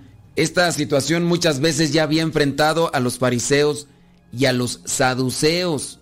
Ahora, queriendo meterle una zancadilla, queriéndole poner una piedra de tropiezo a Jesús, vienen los saduceos para ver de qué manera también ellos pueden acomodar otro conflicto para así acusar a Jesús y entre todos llevarlo a esta situación de señalamiento, de acusación y que con eso se le pueda quitar del camino. Obviamente nuestro Señor Jesucristo se los está despachando a uno por uno y les está dando respuestas y les está dando razón de su presencia entre nosotros para darnos la salvación. Hay que tener presente como un dato teológico que en las comunidades cristianas de los años 70, época en que Marcos escribe el Evangelio que nos presenta la iglesia el día de hoy, había algunos cristianos que para no ser perseguidos trataban de conciliar el proyecto de Jesús con el proyecto del imperio romano, es decir, se sometía a lo que dijera el gobierno. Había otra parte de los cristianos que resistían al imperio y estos obviamente eran perseguidos, eran acusados, eran interrogados por las autoridades o por los vecinos que se sentían incómodos por el testimonio de ellos. La descripción de los conflictos de Jesús con las autoridades, presentadas aquí en este caso por Marcos, vienen a ser una ayuda muy grande para que los cristianos no se dejaran manipular por la ideología de aquellos tiempos. no importando de qué lado viniera, tenían que mantenerse firmes. Vamos a tener presente que Marcos escribe para las comunidades de su tiempo. Entonces, leyendo estos episodios, las comunidades que están en conflicto, estos episodios de Jesús con las autoridades, pues obviamente los cristianos perseguidos se animan y cobran valor para hacerle frente a aquel acoso y aquella persecución. ¿Quiénes eran los saduceos? Dato teológico. Era un grupo aristócrata que tenía pues tierras y además eran comerciantes. Eran muy conservadores de la ley, pero no aceptaban la fe en la resurrección, tampoco creían en los ángeles. Para los saduceos, el reino mesiánico estaba ya presente en la situación de bienestar que ellos estaban teniendo o estaban viviendo. Si usted no sabe qué es un latifundista, pues búsquele ahí en el internet. Obviamente, si sabe usted que es un comerciante. Bueno, pues ellos gozaban de esta prosperidad material y económica y es ahí donde ellos veían la presencia del Mesías. Al negar la resurrección, entonces los saduceos también estaban diciendo, con esta vida se acaba todo. Y en cierto modo, esta concepción mesiánica para algunos todavía es una realidad. Si tenemos bienes materiales, pues Dios nos está bendiciendo. Si no tenemos bienes materiales, no. Pero en realidad eso no es el reino de los cielos, eso no es el reino de Dios.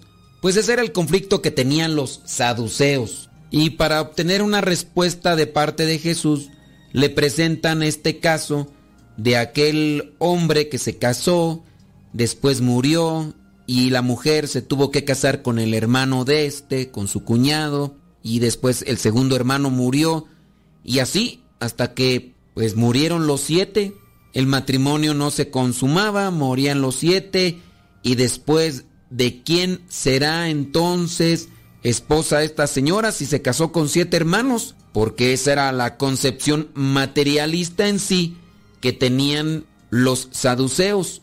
Hablamos nosotros en cuestiones de la fe y pensamos en categorías humanas, materiales, teniendo como imagen lo que es nuestra vida de ahora, lo que ahora vivimos, y nos cuesta trascender, trascendernos para entender bien lo que Jesús nos ofrece cuando nos habla de la resurrección y de la vida eterna. En nuestra mente y en nuestra imaginación eh, pensamos en una vida como la de ahora, como lo que es nuestro presente. Pero ya Jesús nos está diciendo que es algo distinto, que tiene un sentido espiritual. Pero a nosotros nos hace falta despegar. A nosotros nos hace falta todavía tener esa luz del Espíritu Santo. Quizá no para entender en qué va a consistir la vida después de esta vida, sino para tener algo que nos da paz y nos da tranquilidad. Porque es ilógico, ¿verdad?, que con nuestro entendimiento entendamos las cosas de Dios. Es la fe la que nos ilumina y la que nos da esperanza de creer que lo que se nos dice es una verdad. Hablando de los saduceos, ellos entendían más bien las cosas dentro de lo material ellos negaban la resurrección, la existencia de los ángeles, negaban el mundo o la vida espiritual. Y desde esas categorías humanas le están planteando sus dudas a Jesús. O, más bien lo que ellos querían negar era el sentido de la resurrección. Porque no es que tengan dudas, sino están aferrados, y ese es otro de los errores, cuando estamos cerrados al conocimiento o cerrados a lo que nos presenta Dios desde la fe. Por eso le hablan de aquella ley que tenían los judíos de la obligación de casarse eh, el hermano con la viuda de su hermano para darle descendencia. Y ahí ya hemos escuchado pues las palabras de Jesús de que pues, la vida de allá no es como la de acá. Estamos pues en un ámbito misterioso y espiritual que nos cuesta entender. E incluso, ¿sabes qué?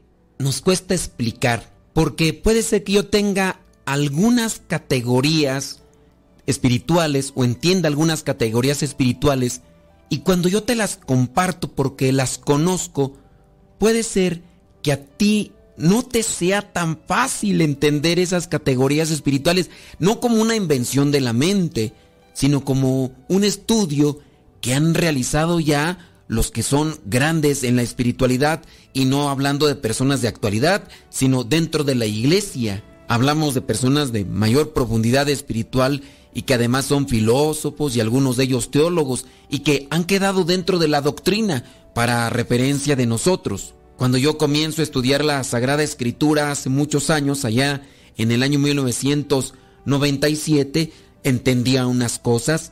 Ahora que he estudiado filosofía y teología, entiendo otras cosas. Y muy seguramente te puedo asegurar que si me hubieran explicado las mismas cosas que me han explicado en la teología cuando comenzaba allá en el año 1997, obviamente no las iba a entender, porque no solamente es tener conocimientos o teorías o memorizar conceptos, esto va más allá y esto es una cuestión de fe. A mí en lo particular me resulta muy complicado dar una razón o una respuesta a personas que me traen cuestionamientos de otros, porque me llegan a decir, fíjese que me dijo fulano, que le dijo sutano, y esta es su duda. Y responder una duda que ha pasado por diferentes mentes e incluso hasta la pueden presentar de diferentes maneras es muy riesgoso. Todavía es más difícil responder una duda de fe cuando es en cuestión de un correo electrónico o un mensaje. Y no quiero decir que no se deben de hacer las preguntas, pero no se debe uno de quedar obsesionado por querer que te den una respuesta en ese instante o de esa manera tan pero tan particular y de forma escrita. Cuando no estamos abiertos a la verdad, cuando queremos incluso defender nuestras ideas a toda costa, también estamos expuestos a negar lo que vendría a ser esa llave hacia la verdad o al descubrimiento o al conocimiento. Cuando los saduceos en este evangelio hacen el planteamiento más que por conocer es más por negar, en este caso la resurrección. Y cuando Jesús presenta lo que es una respuesta, Dios es Dios de vivos y no de muertos. Y no es que los saduceos negaran a Dios. Los saduceos creían en Dios, pero negaban la resurrección. En el versículo 24 dice, ustedes están equivocados porque no conocen las escrituras ni el poder de Dios. ¿No han leído ustedes en el libro de Moisés el pasaje de la zarza que ardía? Dios le dijo a Moisés, yo soy el Dios de Abraham, de Isaac y de Jacob. No dice, yo era el Dios de aquellos que ya no existen, sino sigue siendo el Dios de aquellos que viven. El tiempo nos ha alcanzado y aquí tenemos que dejar la reflexión. Soy el Padre Modesto Lule de los misioneros servidores de la palabra. La bendición de Dios Todopoderoso, Padre, Hijo y Espíritu Santo, descienda sobre cada uno de ustedes y les acompañe siempre. Vayamos a vivir la palabra.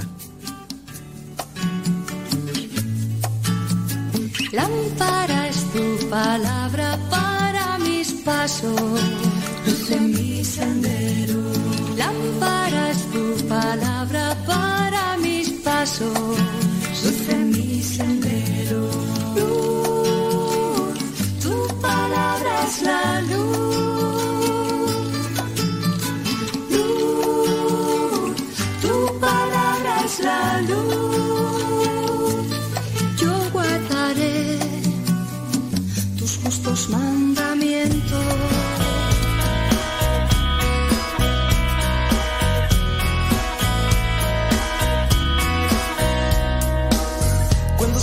Ya todo desvanece y la oscuridad quiere entrar. No des espacio a la confusión, vive el presente y nada más. Buscas y buscas sin encontrar la situación que feliz te hará. Alza tu mirada, una luz resplandecerá.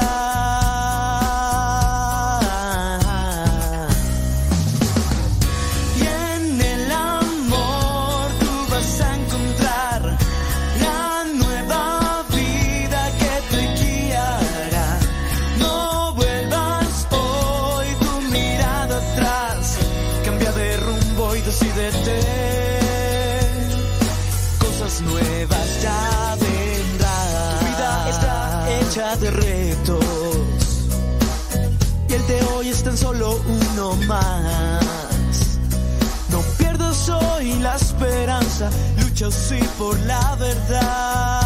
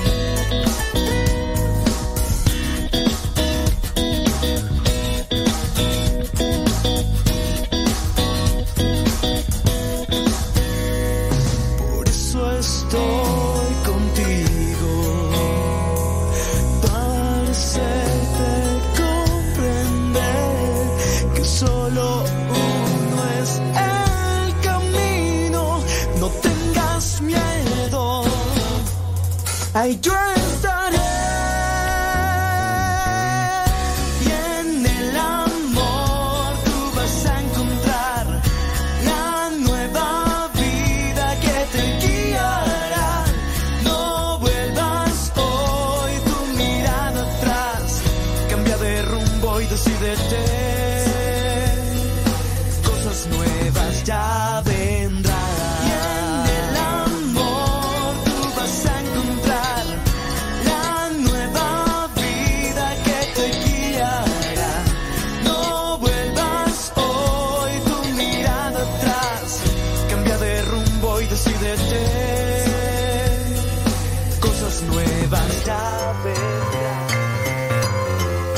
¿Ya estás listo para la trivia?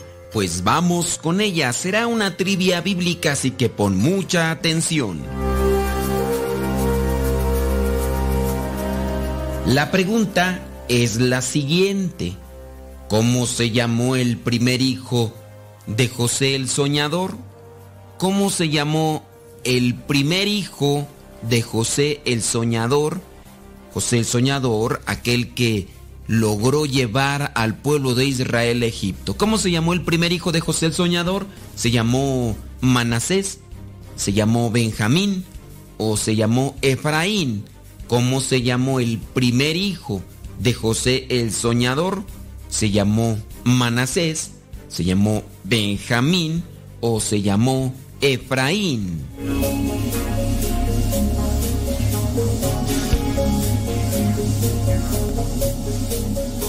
Si tu respuesta fue que se llamó Benjamín, déjame decirte que te equivocaste. Si tú dijiste que se llamó Efraín, también te equivocaste. Pero si tú dijiste que se llamó Manasés, pues déjame decirte que estás en lo correcto. Nosotros podemos verificar que el primer hijo de José el Soñador se llamó Manasés en el libro del Génesis capítulo 41 versículo 51.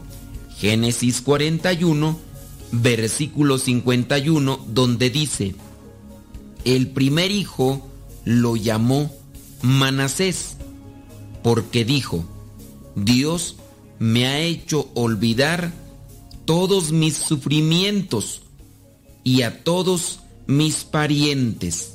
Al segundo lo llamó Efraín porque dijo, bueno, ahí ya lo vas a poder leer.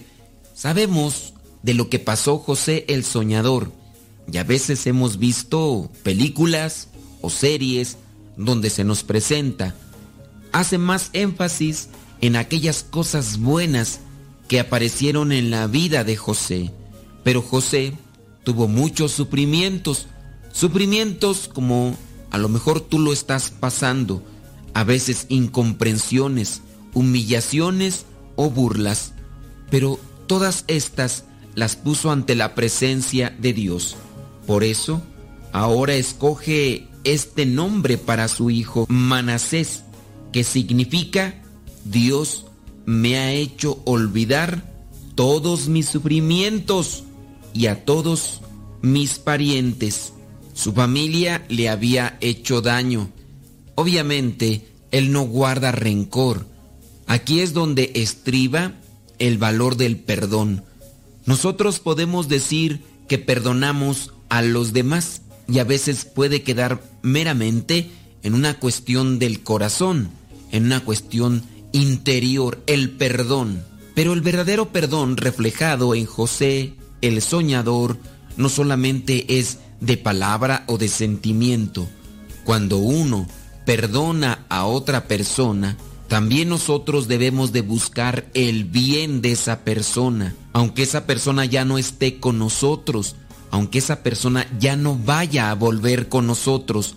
El verdadero perdón es pues buscar no sentir dolor cuando les veamos o les escuchemos, pero también hay que buscar ayudar a aquella persona que en este caso me hizo daño con sus acciones o sus palabras, a pesar de que ya pasó mucho tiempo o a pesar de que sea poco tiempo, Dios me ha hecho olvidar.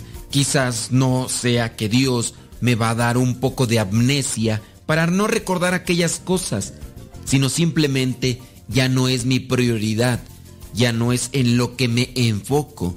Y ahí estriba el problema de muchas personas que siguen sufriendo por las cosas del pasado porque se enfocan en ellas. Estamos viviendo. Enfoquémonos en el presente, proyectándonos hacia el futuro, tomados siempre de la mano de Dios. José pudo salir adelante, pero porque se estaba enfocando en Dios. Cuando llegan sus familiares, sus hermanos, aquellos que se burlaban de él, aquellos que incluso intentaron matarlo, aquellos que lo vendieron, pero José lloró, sufría por ellos y después les tendió la mano para ayudarlos. Era más grande su amor que el orgullo, el odio o el resentimiento. Tú, ¿cómo alimentas tu corazón después de que una persona te daña?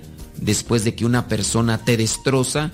Después de que una persona prácticamente te lleva a la situación límite? Aliméntate del perdón, de la paz, de la esperanza, de la alegría, del amor y podrás perdonar y podrás también buscar la manera de ayudar incluso a aquella persona que te lastimó o te pisoteó. Que el Espíritu Santo nos ayude para tener esta actitud de José, siempre ir adelante, poder perdonar, no acordarnos tanto del pasado, sino del presente, proyectándonos al futuro, que nos llene de su amor, para que podamos también buscar la manera de ayudar a aquel que nos ha humillado, aquel que nos ha destrozado porque eso de ayudar, de buscar el bien para aquellas personas, eso también es perdonar.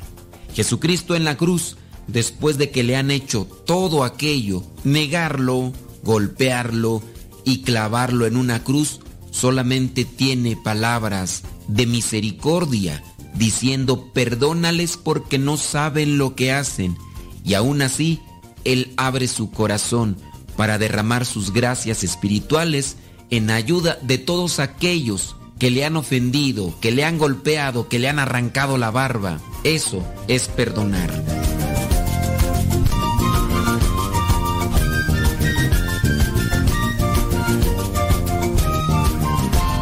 Dios es mi hit, mi número uno.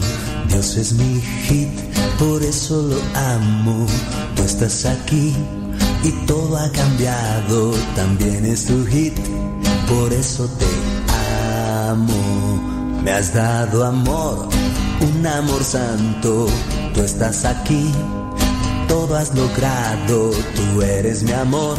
47 después de la hora. Cristian. Que solo te amo, tu sonrisa es lo que más quiero Toca mi amor todo lo cierto que en mi corazón tengo guardado.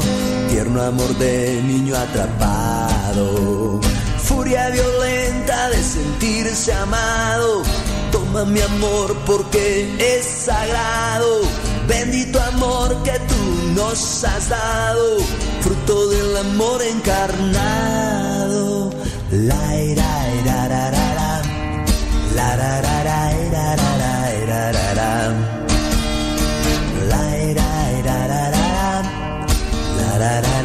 La, la, la. Dios es mi hit, mi número uno. Dios es mi hit, por eso lo amo.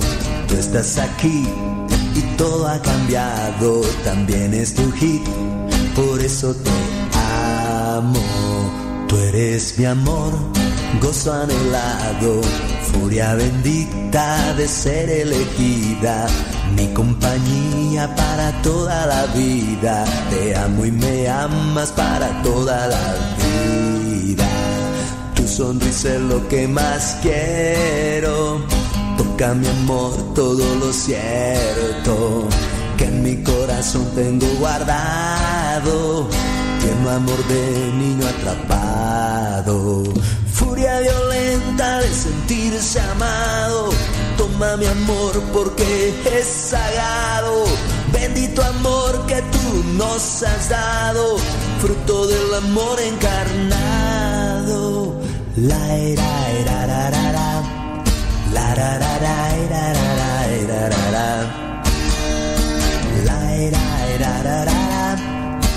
La la, la, la, la, la, la. Dios es mi hit, mi número uno. Dios es mi hit, por eso lo amo. Tú estás aquí y todo ha cambiado. También es tu hit, por eso te amo. 50 después de la hora. Dice, padre, para ser muy sincera, cuando lo empecé a escuchar en YouTube, la música no me agradaba. Pero dije, voy a darle el beneficio de la duda al programa. Padre, y ahora, ahora, que alguien me pregunte si me gusta, le diré la verdad. Que hasta mi esposo me compró una pequeña bocina de Alexa para escuchar su programa. Bendito. Y en Alexa, ¿eh? En Alexa, no sé qué sea eso, pero creo que son bocinas inteligentes, ¿no? Alexa, Padre Modesto, Lule. Padre Modesto, y ya este... mm, ¿Cómo se llama? ¿Cómo se llama? Tacoberto. Tacoberto me mandó un video porque él, él sí tiene Alexa, ¿eh? Entonces, este. Le empezó ahí a decir, este. Alexa, Alexa, este, párame de esto. Y, de- y le pone nuestro programa. Guau, nos conoce Alexa. lado, furia bendita de ser elegida, mi compañía para toda la vida, te amo y me amas para toda la vida, sonrisa es lo que más quiero, toca mi amor todo lo cierto, que en mi corazón tengo guardado, tierno amor de niño atrapado. Furia violenta de sentirse amado. Toma mi amor porque es sagrado. Bendito amor que tú nos has dado. Fruto del amor encarnado.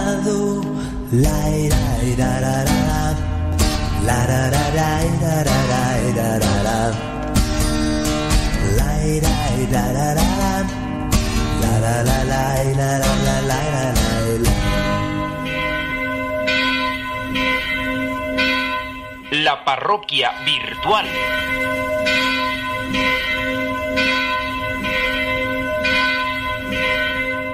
Bueno, pues ya nos está llegando un mensaje, vamos a ver qué es lo que dice.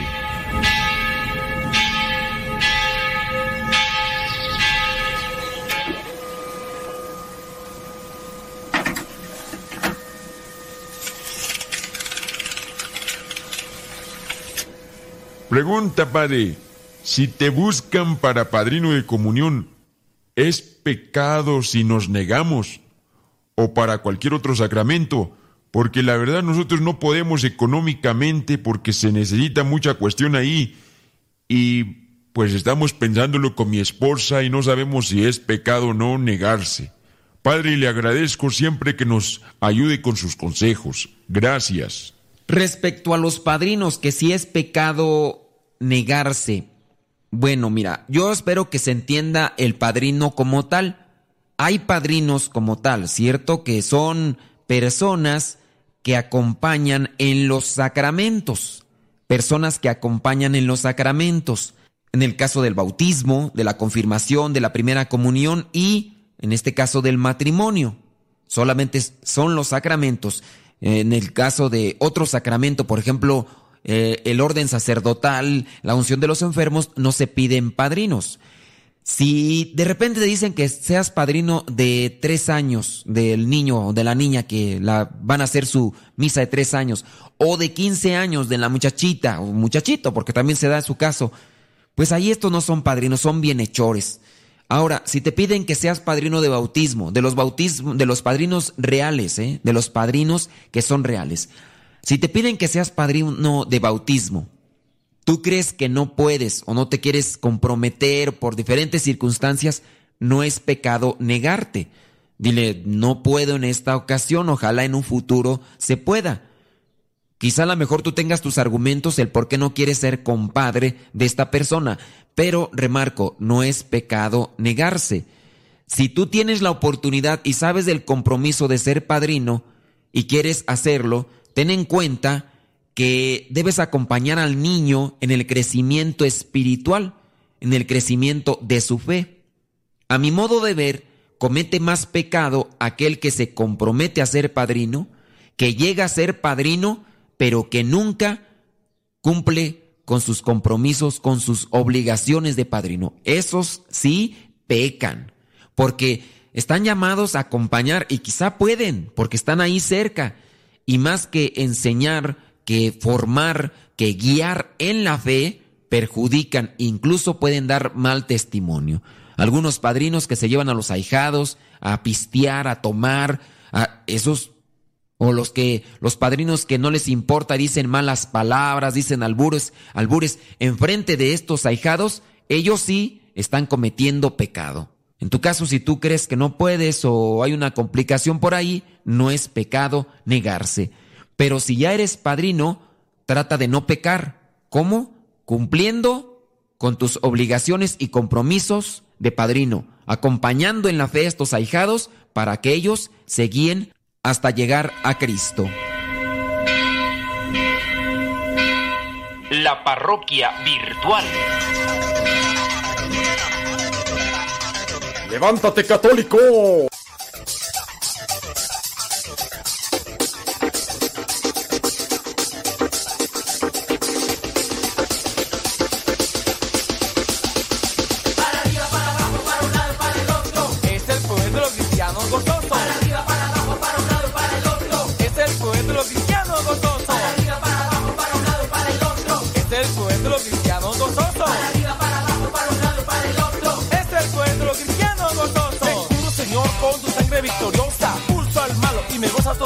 Me curo, Señor, con tu sangre victoriosa. Pulso al malo y me goza toda hora. Me curo, Señor, con tu sangre victoriosa. Pulso al malo y me goza toda hora. Me curo, Señor, con tu sangre victoriosa.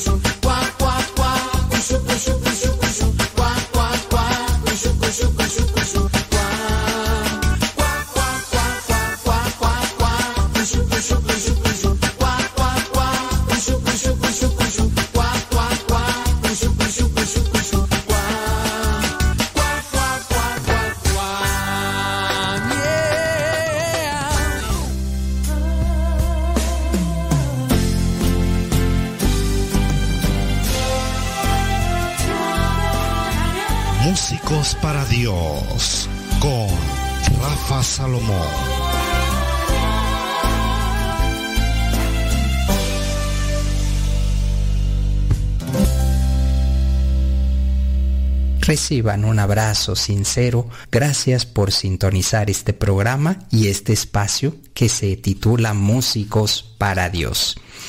Los que mueren en la gracia y la amistad de Dios están perfectamente purificados, viven para siempre con Cristo, son para siempre semejantes a Dios, porque lo ven tal cual es. Primera de Juan, versículo 3, dice que aquella persona que tiene una amistad con Dios, el músico necesitamos generar esta amistad con Dios, tener este vínculo, no solamente por el don que Dios nos ha dado, por hacer música, por cantar, por componer. Necesitamos tener una relación sólida, una relación amistosa, porque es importante darnos cuenta que un día dejaremos este mundo. Y lo dejaremos porque la promesa de la vida es la muerte. Y también los músicos para Dios, quienes en algún momento dedicamos nuestro talento para compartir el reino, para compartir las gracias y, todo lo que Dios nos ha dado, llegará un momento que dejaremos este plano.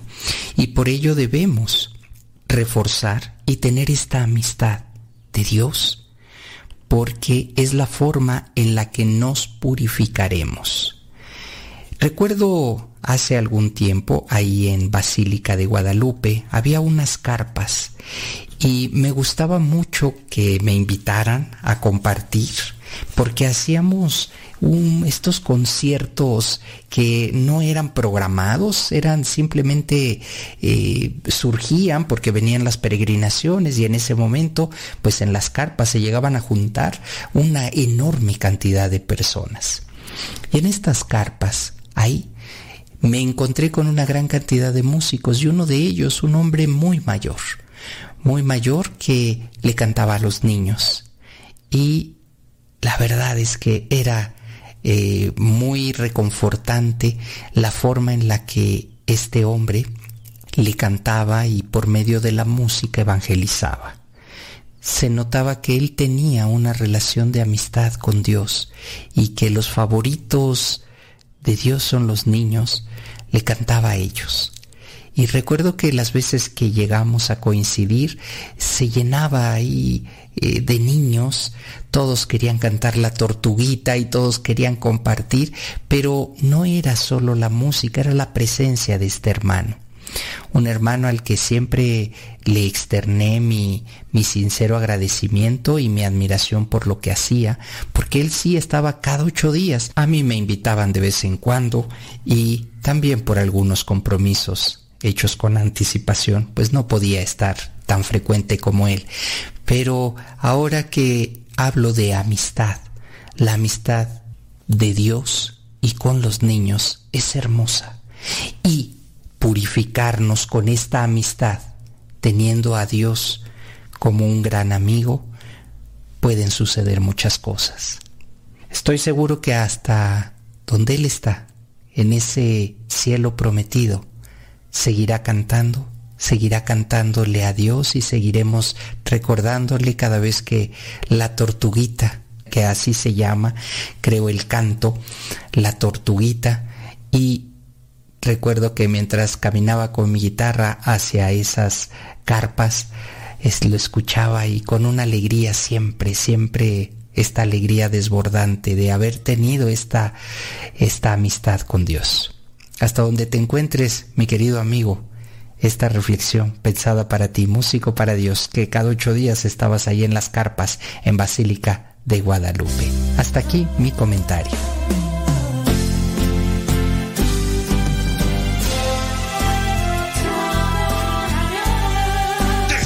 ya. Músicos para Dios.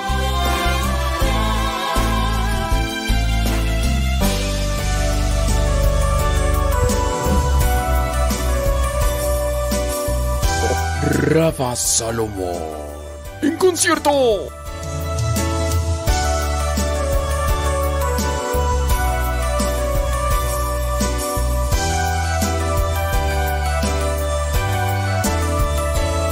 Solo soy un artesano de Dios.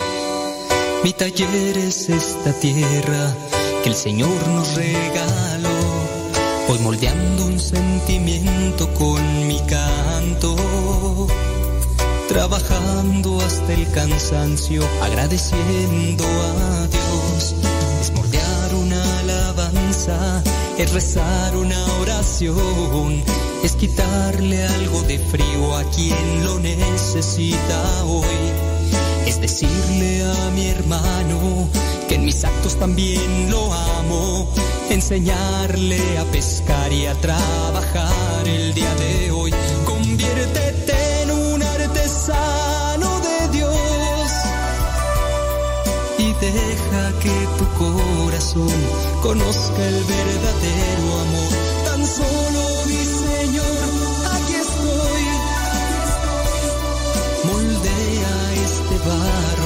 de lo demás nos encargamos tú y yo.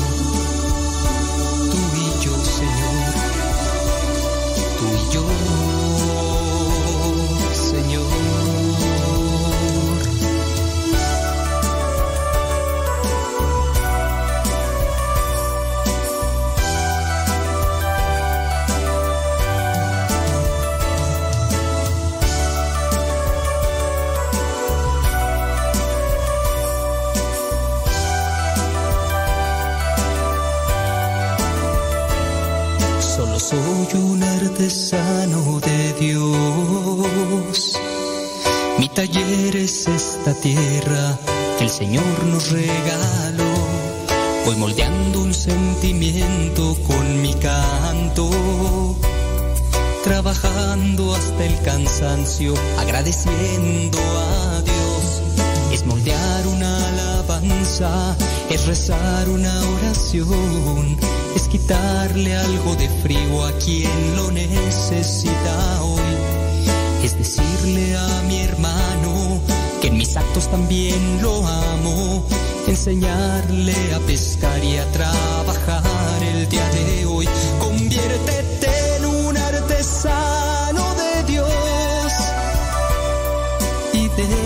Que tu corazón conozca el verdadero amor.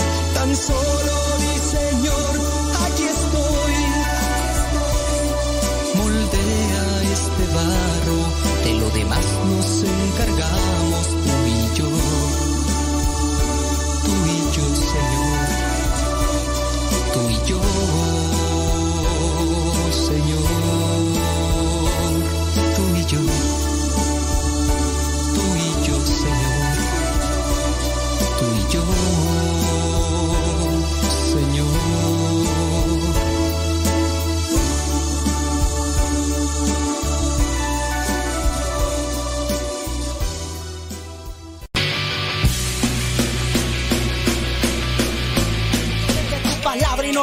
parar. Lo que me das en ningún lado lo puedo hallar.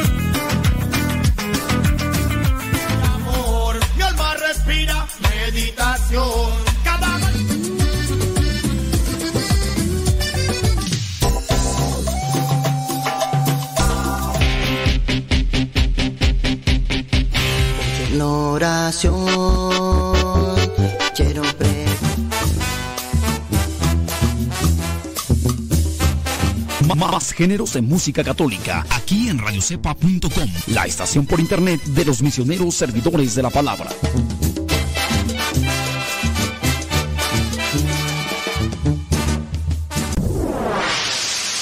Escuchas Radio Cepa.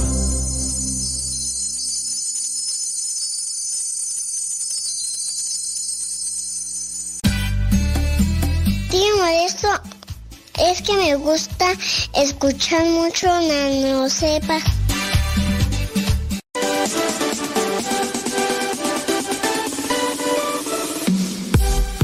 Porque nuestra prioridad es la evangelización. Transmitimos las 24 horas del día. Los 365 días del año. Llegando hasta tus oídos en las diversas plataformas digitales. Sigue en sintonía de Radio Cepa, una radio que forma e informa.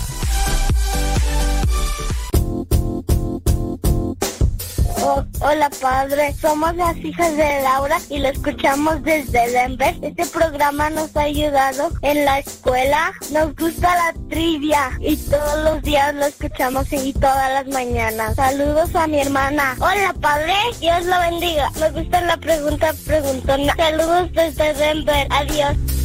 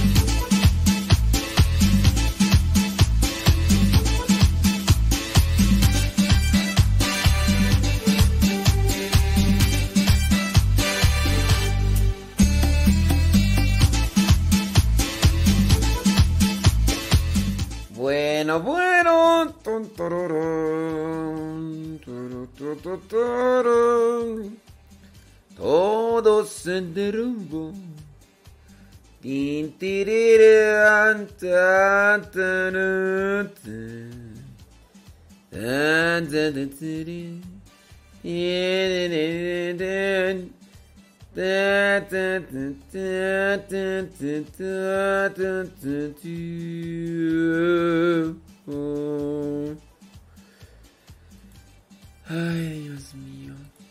Graciosa la vida. Ok. Ah, Director de la Real Academia de la Lengua Española. Aseguró el director que el lenguaje inclusive y añadir término como otros, otras y otres afea el idioma de manera insostenible. Ay, director de la Real Academia de la Lengua Española. Te vas a meter en problemas con los organismos y comunidades de LGBTQ, Y y Z. Ya ves que son agresivos, intolerantes, blasfemos y demás. Me acuerdo yo todavía cuando el conductor de noticias anticlerical, aunque haya estudiado en un colegio de monjas, llamado Jorge Ramos, le preguntaba al Premio Nobel de Literatura, este Premio Nobel de Literatura que no pudo entrar a México hace muchos años por haber dicho que México tenía la dictadura perfecta. ¿Cómo se llama este escritor Premio Nobel de Literatura que dijo por primera vez que México tenía la dictadura perfecta y que por lo tanto no podía entrar a México porque tenía prohibido. Bueno, pues Jorge Ramos, platicando con él, le preguntó que qué opinaba del lenguaje inclusivo, de otros eh, y cosas así. Y entonces, este, pues, el, el, escritor Premio Nobel de Literatura se empezó a reír. Pero con esa risa de Jorge Ramos, ¿neta me estás preguntando eso? Y es que para Jorge Ramos y para la comunidad LGBTQ, y Z, si no dices eso, los discriminas. Si no dices eso, no los tomas en cuenta y, demás. Y entonces, pues, se burló y dijo este, el, el, escritor, el escritor premio Nobel de literatura, que por cierto, me he dando a la tarea de escuchar las entrevistas que le hicieron a otro premio Nobel de literatura. que llevaba a cabo el periodismo, pero a través de la novela. Y entonces, este premio Nobel de Literatura con el que estaba hablando Jorge Ramos, en una entrevista a Gabriel García Márquez le preguntaron por su amigo y le dijeron, ¿llegará algún día en el que se sepa de la reconciliación de Gabriel García Márquez con su con su amigo escritor y no respondió nada. Le volvieron a hacer la pregunta one more time y no respondió nada. Y entonces la entrevistadora dijo, paso a otra pregunta. Porque el pulano eh, Gabriel García Márquez tenía una postura de izquierda, tanto así que era íntimo amigo de Fidel Castro.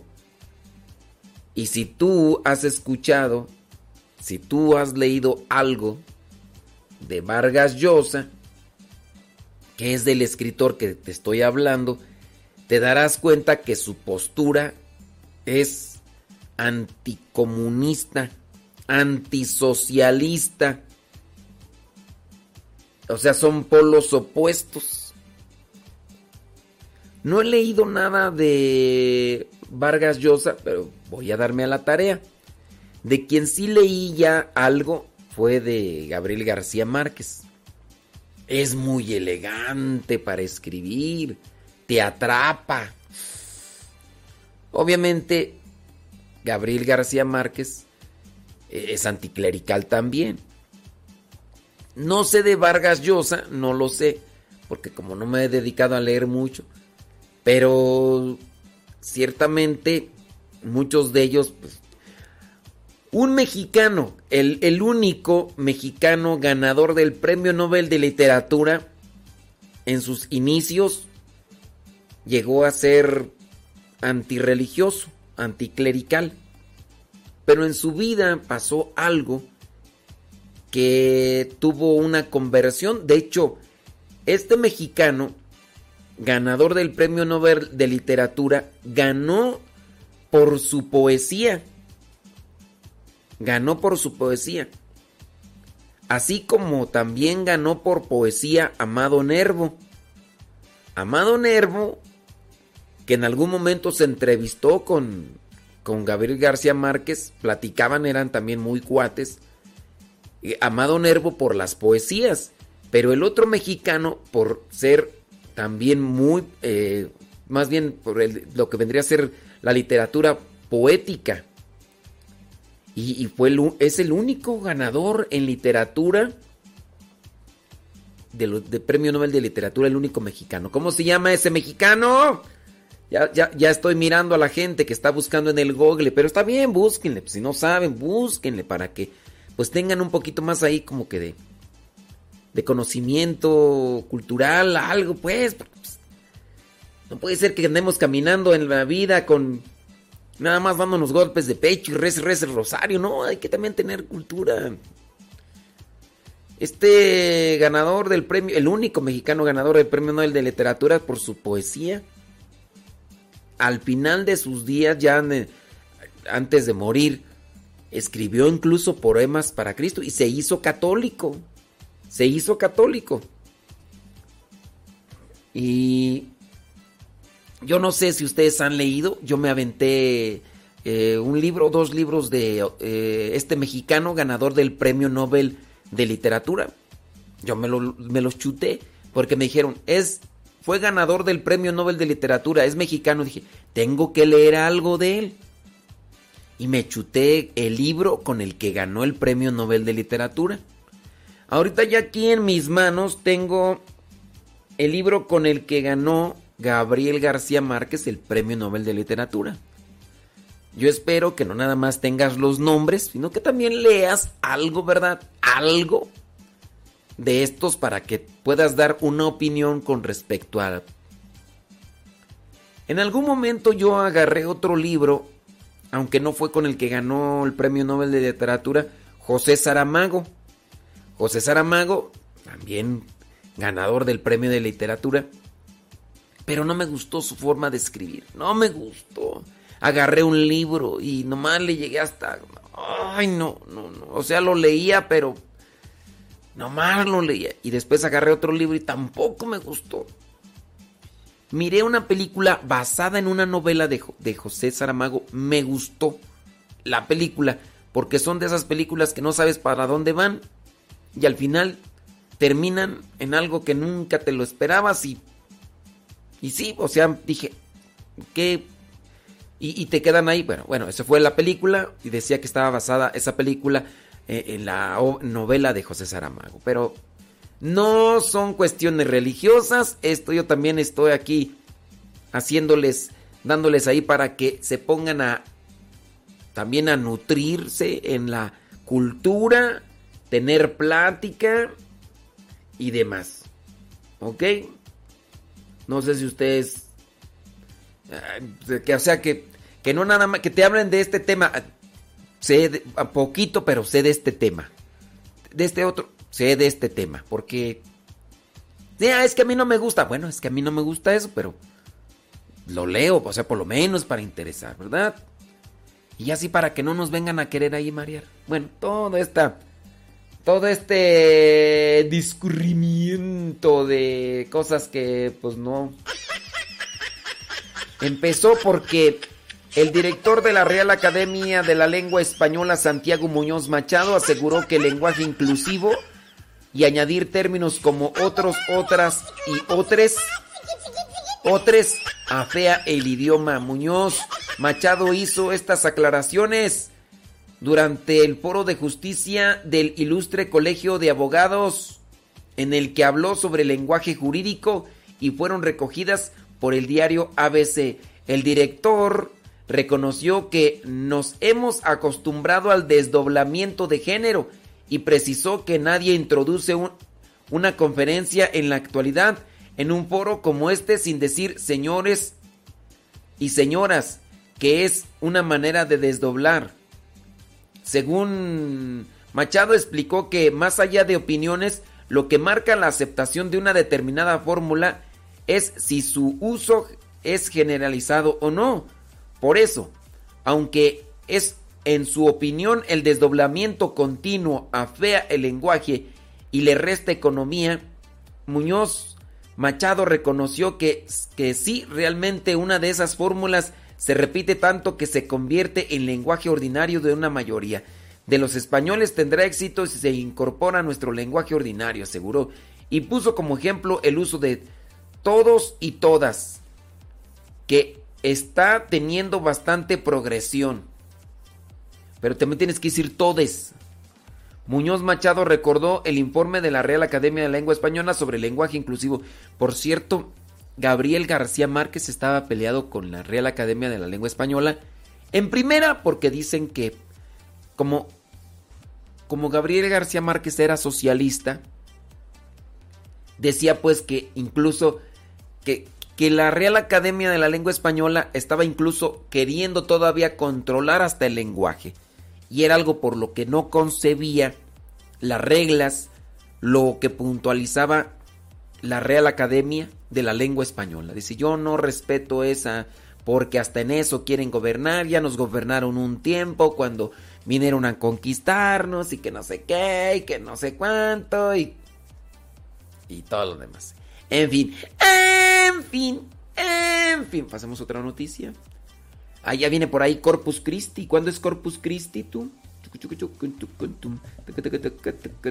Es este jueves. O sea, hoy es miércoles, mañana. Mañana es Corpus Christi. Acuérdense que en México es misa de precepto. En México es misa de, de precepto. Ay, ya estoy cansado. ¿Quién sabe por qué si no hago nada?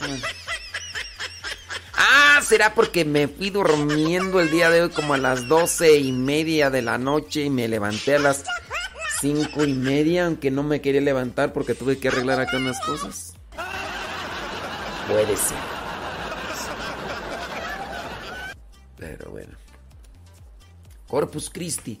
Con ocasión de la próxima solemnidad de Corpus Christi, el Papa Francisco animó a que el cuerpo y la sangre de Cristo sea un apoyo en medio de las dificultades. El Papa Francisco dedicó su catequesis al tema de Jesús modelo y alma de toda oración en la audiencia general de este miércoles 2 de junio que se llevó a cabo en el patio de San Damaso, allá en el Vaticano, con la presencia física de numerosos fieles. Hoy se inicia la novena Sagrado Corazón de Jesús. Eh, he estado compartiendo algunas oraciones a partir del día primero, o sea, ayer. Y hoy me encontré por ahí con lo que vendría a ser también otra oración hacia el Sagrado Corazón de Jesús. Así que ya se los puse ahí en el Facebook y en el YouTube. Obviamente son nardos. Oh Sagrado Corazón de Jesús. El corazón de mi Jesús, el corazón de mi Jesús tanto amó que en llama de fuego se presentó para purificar, para salvar, para amar. Pero, ¿quién lo ha de mirar?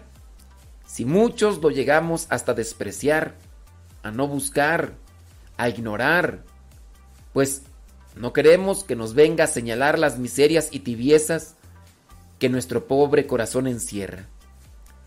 Seamos ardientes amantes de Cristo, consumidos por el fuego de su amor, para poder así limpiar nuestro corazón y llegar a servir a nuestro dulce Señor. Jaculatoria. Enamorándome de ti, mi amado Jesús. Enamorándome de ti, mi amado Jesús. Oración.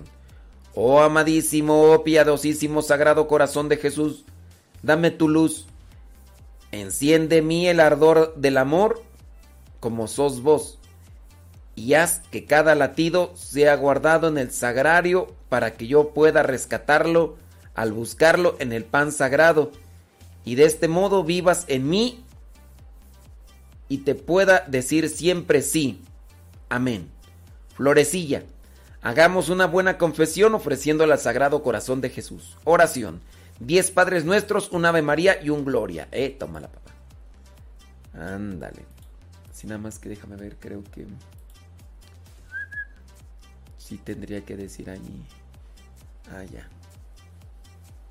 Déjame ver. Sí, aquí dice así. Muy bien.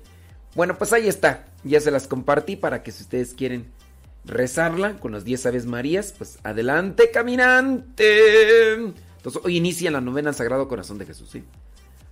Mm, Hoy es día, hoy, hoy es fiesta de San Félix de Nicosia, el humilde. Ándele pues. Ay, cómo duele ser humilde. Ay, como duele ser así. Incombatido por aquellos que no entienden.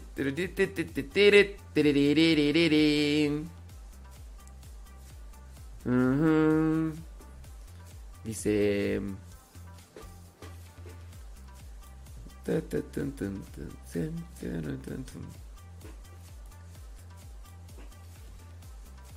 Sí, hay, hay algunos que ya me están ahí respondiendo sobre quién es el mexicano ganador del premio Nobel de la de literatura. No sé si lo buscaron ahí en el Google. Pero está bien, digo, pues por lo menos a ver si se les queda.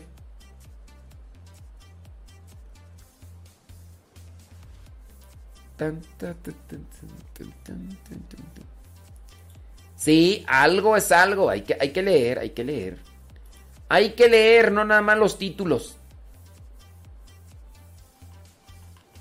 Ese libro con el que ganó el mexicano el Premio Nobel de Literatura es interesante porque es una perspectiva de un mexicano fuera de México.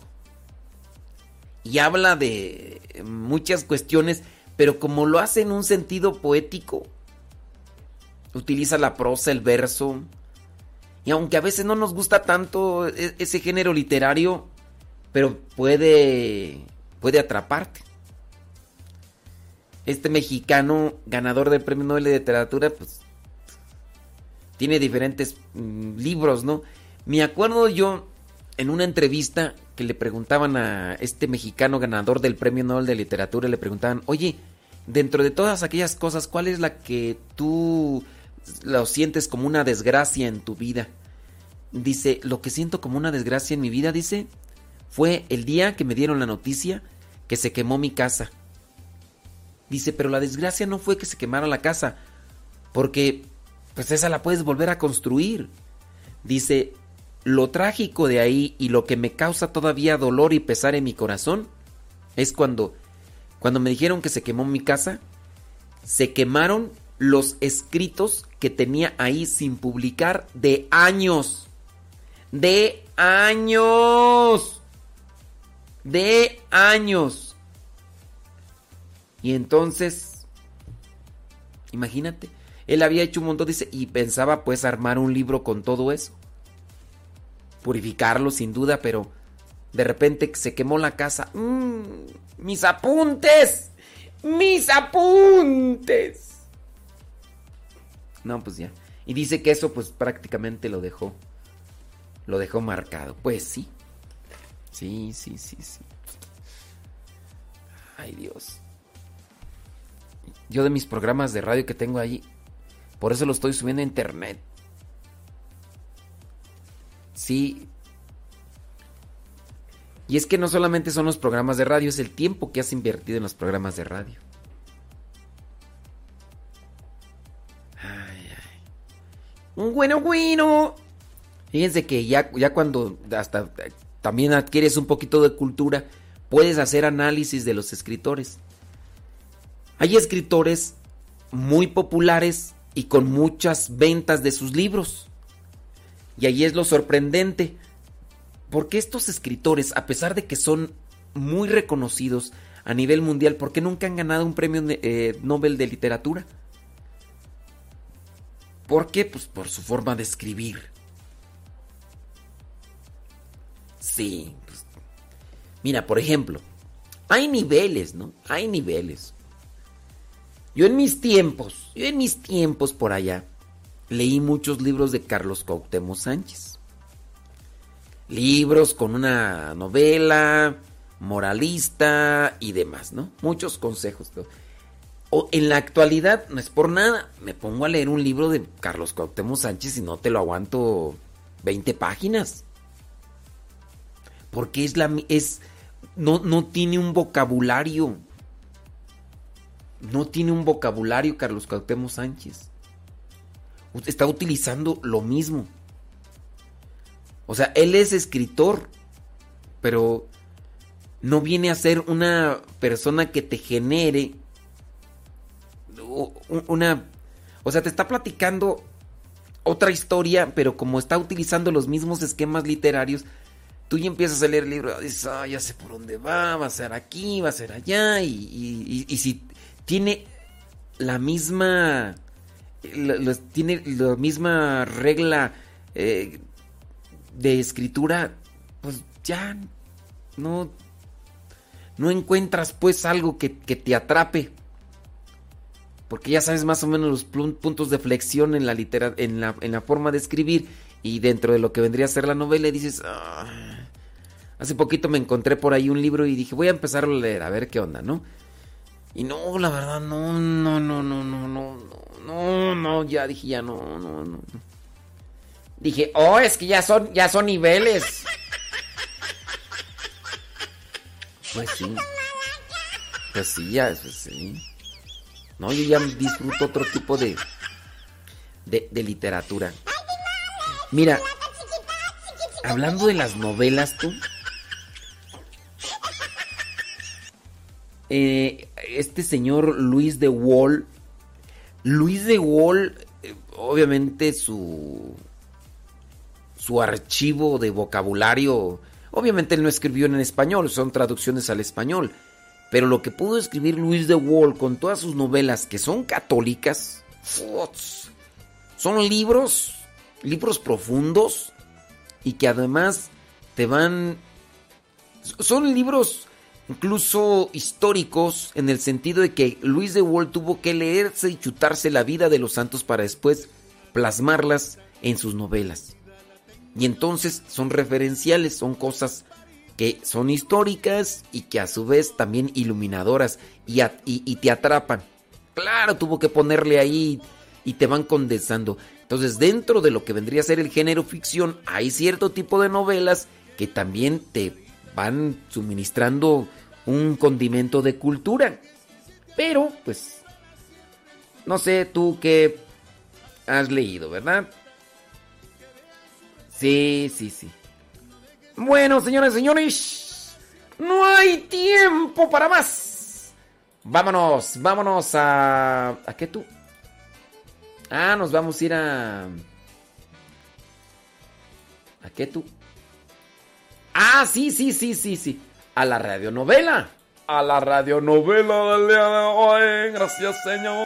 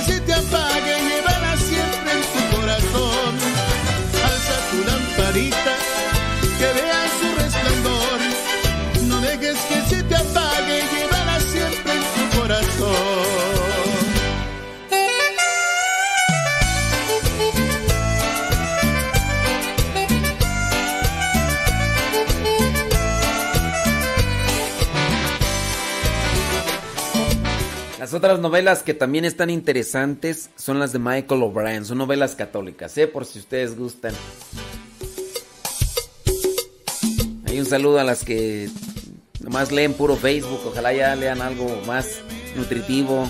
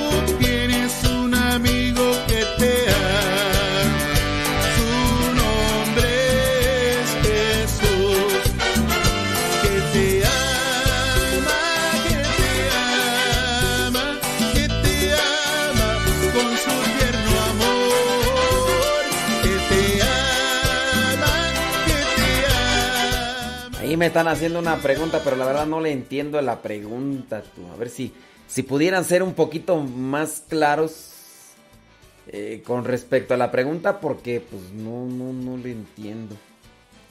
Dice, ¿el ánima sola es buena o mala? ¿El ánima sola? Ah, este... ¿A qué se refieren con el ánima sola o el anima sola? Que no, no le entiendo muy bien. ¿A, qué, ¿A qué se refieren, criaturas?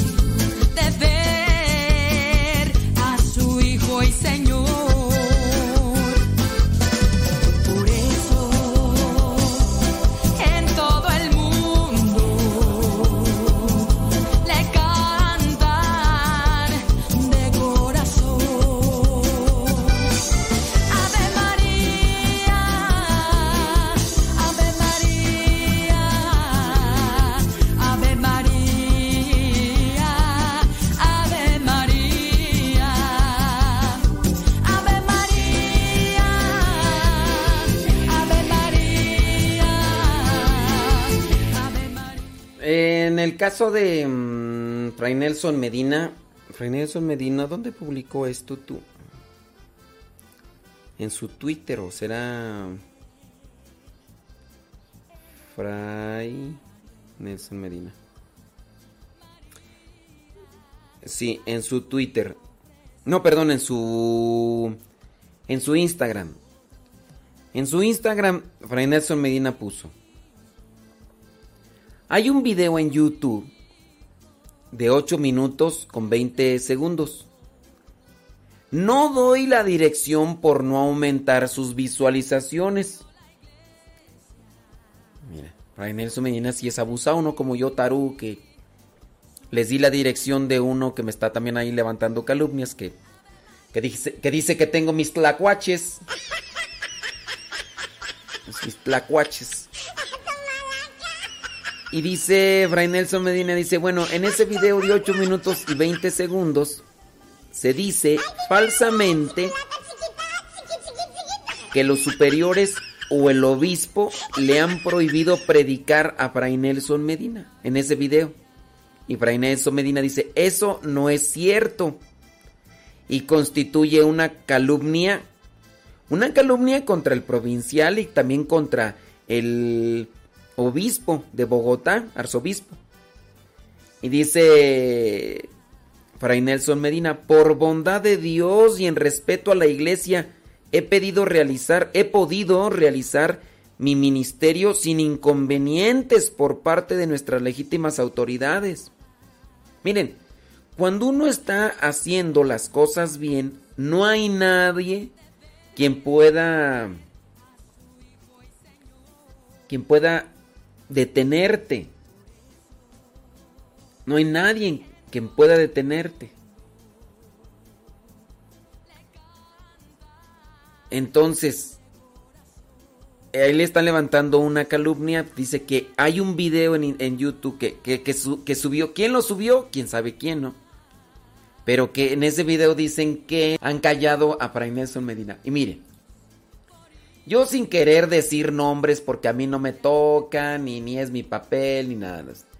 Ustedes ya sabrán quién, al que es entendedor, ¿no? Pero por ahí han salido padrecitos de repente muy populares, muy populares, y de repente ya no aparecen. Y de repente aparecen y dicen, es que debo obediencia a mis superiores que me han dicho que no salga en videos ni en redes sociales absolutamente para nada. Para nada. Entonces, también hay que analizar muy bien. Cuando los superiores me digan a mí, ¿sabes qué, modesto Lule? Ya está regando el tepache. Ya las cosas que dices ya no tienen coherencia. Ya las cosas que dices están fuera de lugar. Yo puedo decir, ah, es que mis superiores me tienen envidia como yo sí tengo muchas visualizaciones y, y tengo lo demás. Entonces, uno puede decir eso. Pero también hay que analizar. Los superiores, el superior general o el obispo, no detendrían el apostolado de un religioso nada más porque sí. Algo hay. Y por ahí hay unos padrecitos que han sido muy populares y que ahorita ni un Twitter ponen. ¿Y por qué no pone ni un Twitter? Porque hay algo que a ustedes no les compete saber, pero que se hizo mal. Y que al hacer ese tipo de cosas malas, pues lo mejor es que no se aparezca públicamente mientras se soluciona eso. Pero si este sacerdote sale y dice, Es que mis superiores me dijeron que no estuviera en las redes sociales. Y como que echándole la culpa a ellos, no, es que no sé qué, no sé cuánto. También hay que tener cuidado. Los superiores o el obispo nunca te van a detener si estás haciendo algo bueno.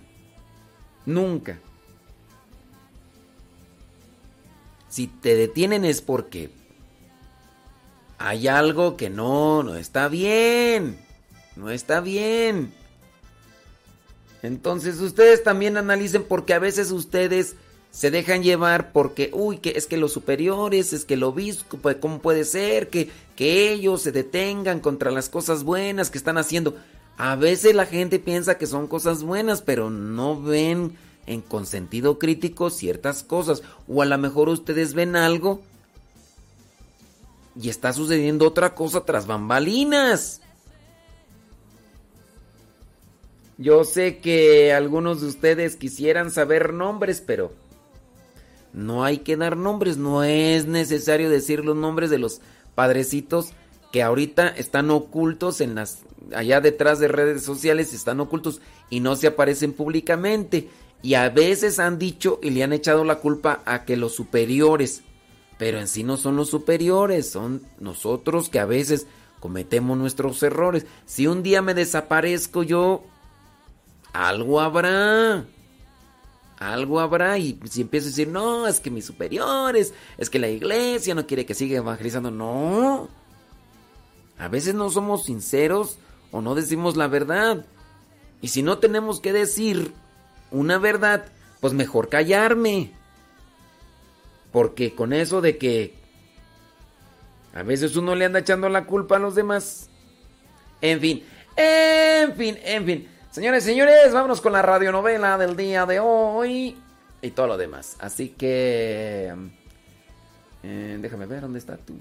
Aquí está. El capítulo número 31. Cristian.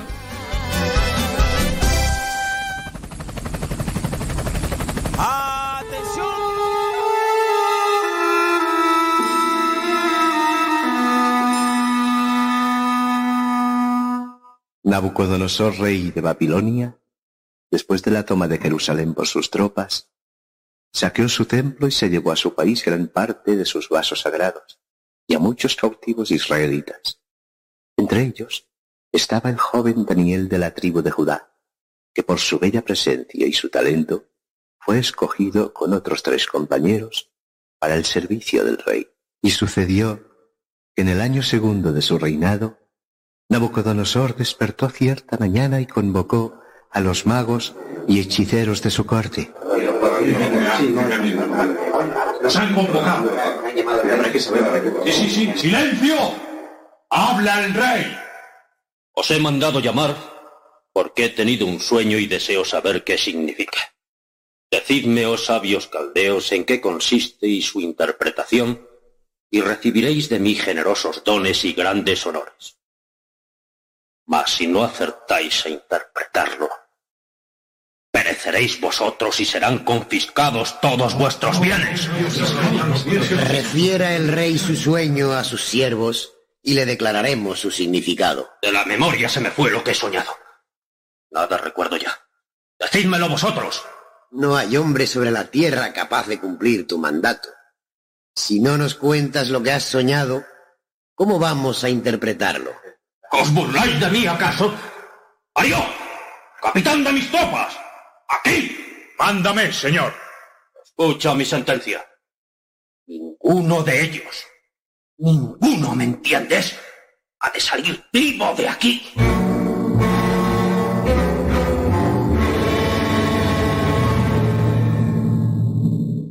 Y el cruel Nabucodonosor acabó con todos los sabios, magos, adivinos y hechiceros de su corte.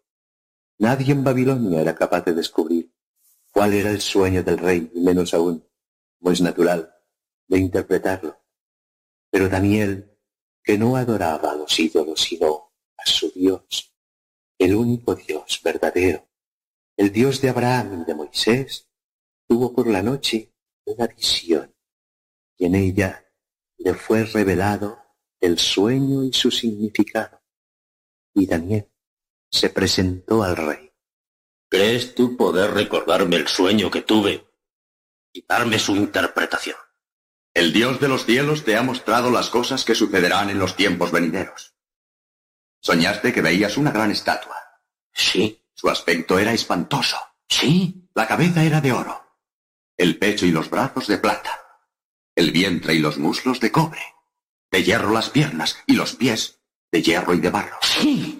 Eso fue lo que soñé. Y se desgajó del monte una piedra. Hirió a la estatua en los pies y la estatua se derrumbó entera y no quedó nada de ella. Pero la piedra que la había herido se hizo una gran montaña y llenó toda la tierra. Ahí terminó mi sueño. ¿Qué, qué significa? Tu reino es la cabeza de oro. Y la plata, y el bronce, y el hierro, y el barro de la estatua son otros tantos reinos que vendrán después del tuyo. Pero todos serán destruidos por esa piedra desprendida por Dios sin intervención humana y que representa su reino, que jamás será destruido y subsistirá eternamente. Y Nabucodonosor, al mirado de la sabia interpretación que Daniel había dado a su sueño, le hizo muchos y magníficos regalos y lo nombró príncipe de todas las provincias de Babilonia y presidente de los magistrados y los sabios. Yo no lo entiendo muy bien. ¿Qué reinos vinieron después de Nabucodonosor ese? Uy, qué nombre más largo y más difícil. Pues después de Nabucodonosor, sí, es, es muy largo y muy difícil. Y del imperio de los caldeos vino el de los persas, de menor extensión y duración, la plata de la estatua, luego el imperio de los griegos. El cobre. Ajá. Y luego el imperio romano, el hierro, que en su decadencia vino a ser una mezcla de hierro y de barro. ¿Y esa piedra desprendida del monte que derribó la estatua? Es una admirable profecía. Simboliza a Jesucristo que destruyó el imperio de Satanás y fundó su reino que ha llenado la tierra y durará eternamente. Ah, ahora lo comprendo. Pero si el rey nombró a Daniel príncipe, presidente y le hizo tantos regalos, ¿cómo se entiende que le encerrara en aquel foso con siete leones? No, no fue Nabucodonosor el que lo hizo. Fue otro rey, el rey Darío. Pero antes que Darío reinó el hijo de Nabucodonosor, el rey Baltasar. También se llamaba igual que yo, ¿eh? Como Daniel, pero era más idólatra y altivo que su padre. Cuando le sucedió en el trono, ofreció un gran festín a todos sus dignatarios y sus mujeres. Y verás lo que pasó.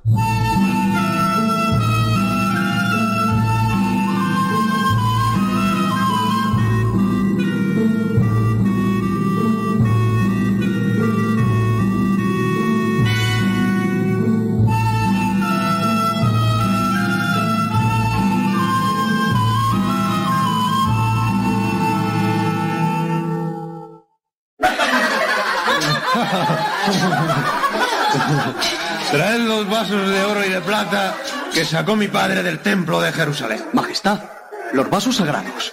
¿Qué vais a hacer con ellos? ¿Para qué sirven los vasos? Para beber. Quiero ofrecer a mis invitados el vino de mis viñedos en esas copas para que me maldigan esos perros israelitas. Tu Dios es muy poderoso. No tolerará semejante profanación. ¿Eres tú israelita acaso? ¡Obedece! Sí, Majestad, sí.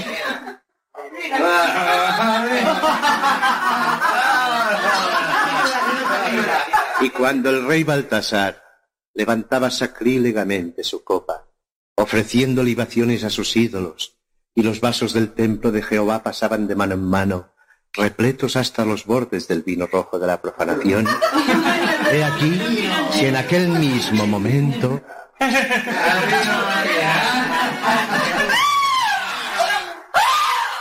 ¿Qué sucede?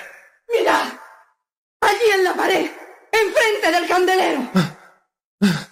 Los dedos de una mano negra están escribiendo un misterioso y fatídico mensaje. No, no hay nadie allí. ¿Cómo pueden escribir en la pared unos dedos? Solamente. El vino trastorna mis sentidos. ¡Pane! Decidme todos que no es verdad lo que estoy viendo. ¡Hablad! No me miréis así. con los ojos fuera de las órbitas y pálidos como cadáveres. Aún siguen escribiendo esos dedos negros una nueva palabra. Por primera vez, el rey Baltasar conoce lo que es el miedo. Miedo, sí. No, no es miedo, es pavor. Mis dientes y mis rodillas se entrechocan y mi frente se llena de sudor. Y aún los dedos, negros como la noche, siguen escribiendo otra palabra más.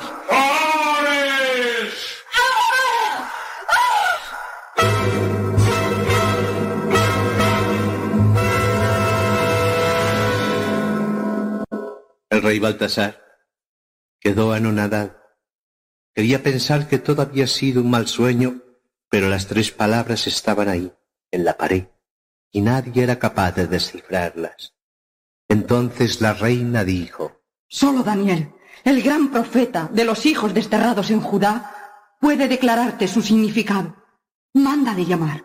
y Baltasar obedeció a la reina su madre, y Daniel compareció ante él e interpretó la escritura misteriosa de la pared del salón de los banquetes. Oh Baltasar, te has levantado contra el dominador del cielo y has hecho traer a tu presencia los vasos de su templo. Y en ellos has bebido el vino tú y los grandes de tu corte y sus mujeres. Y has dado culto a tus falsos dioses, pero a él no le has glorificado. Por lo cual envió él los dedos de aquella mano que ha escrito allí estas tres palabras. Mane, Tecel, Pares. ¿Y qué significan, Daniel? Mane. Dios ha numerado los días de tu reinado y le ha fijado término. Tecel, has sido pesado en la balanza divina y has sido hallado falto de peso. Pares, dividido ha sido tu reino y se ha dado a los medos y a los persas.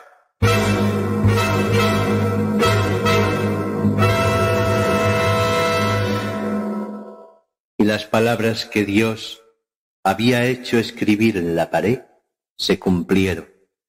Y aquella misma noche Darío, rey de los Medos, entró en Babilonia al frente de sus tropas y después de dar muerte a Baltasar, le sucedió en el trono.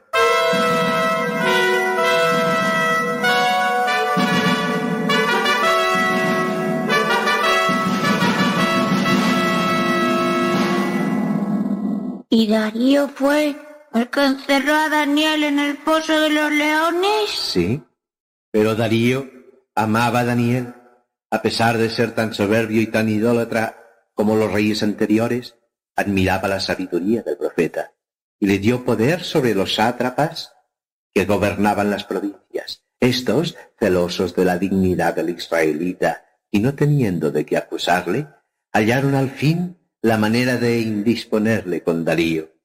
Escuchadme, oh príncipes. Solo hay un medio de acabar con el favorito de nuestro soberano. ¿Cuál es? ¿De qué le acusaremos? Es fiel y se halla lejos de todo delito. No hallaremos ningún motivo de acusación ni de sospecha siquiera. Sí, es verdad. Escuchadme. Solo hay un medio. ¿Cuál, El que atañe a la ley de su Dios. Es verdad. Y los sátrapas, confabulados, se presentaron al rey y le hablaron de esta manera. Oh rey Darío, vive eternamente. Todos los príncipes de tu reino son de parecer que promulgues un decreto por el cual todo aquel que pidiera alguna cosa a cualquier dios u hombre hasta que pasen treinta días, si no es a ti, oh rey, sea arrojado al foso de los leones. Confirma este parecer y firma el decreto para que sea irrevocable. Halagado Darío, en su inmensa vanidad, firmó aquel decreto sin pensar que su primer ministro, Daniel, no podía cumplirlo, porque Daniel, tres veces al día, abiertas las ventanas de su habitación que miraban hacia Jerusalén, hincaba sus rodillas y adoraba y daba gracias a su Dios por todos los beneficios que de él había recibido. Vuelvo mi rostro hacia ti, Señor y Dios mío, para dirigirte mis ruegos y mis súplicas. Señor. Acercaos. Sigilosamente por la terraza. Agachad la cabeza. Está bien. ¿No lo veis? ¿No lo veis allí? En su habitación. Con la ventana abierta. Está rezando a su Dios. Le hemos sorprendido. Y, y avisar a Darío. ¡Aprisa! Ah, Daniel, tu inmenso poderío se ha derrumbado para siempre. ¿Qué sucede? ¿Qué quieren de mí mis magistrados? Oh rey, ¿no es cierto que has mandado que durante treinta días nadie pida nada a ningún dios sino a ti? Así es. Y el que quebrante mi ley será arrojado al foso de los leones. Y mi ley es irrevocable. Mira, oh Darío, ¿quién la ha quebrantado? Puesto mi rostro hacia ti. Daniel. Dios mío. Oh, dolor. Para. Ahora ni yo mismo podré salvarte.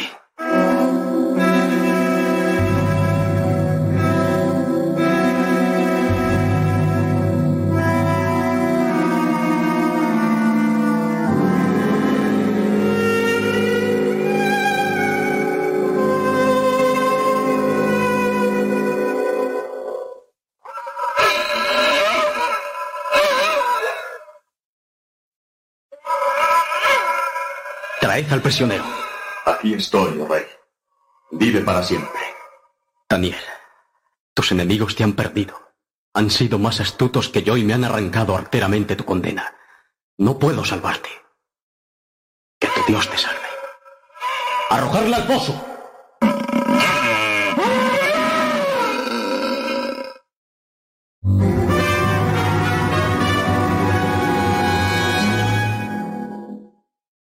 Los leones devoraron al profeta Daniel? Verás.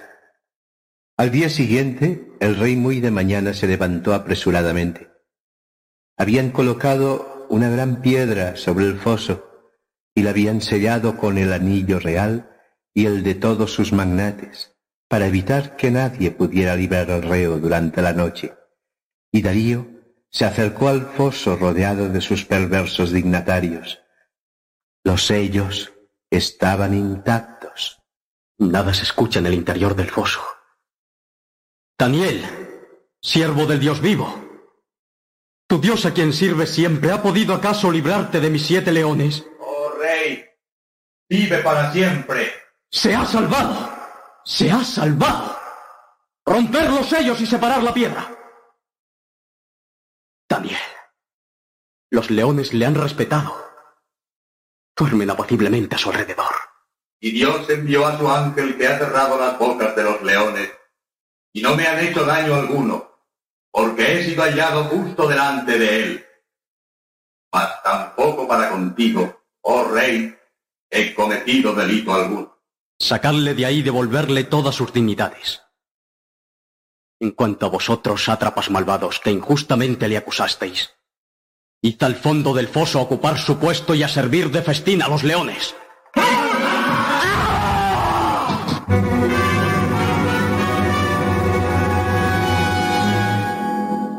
Y el rey Darío decretó que en todo su imperio se respetara y temiera al Dios de Daniel, porque es el único verdadero, y eterno será su poder. Y Daniel vivió colmado de honores y beneficios durante el reinado de Darío y el de Ciro, rey de los persas.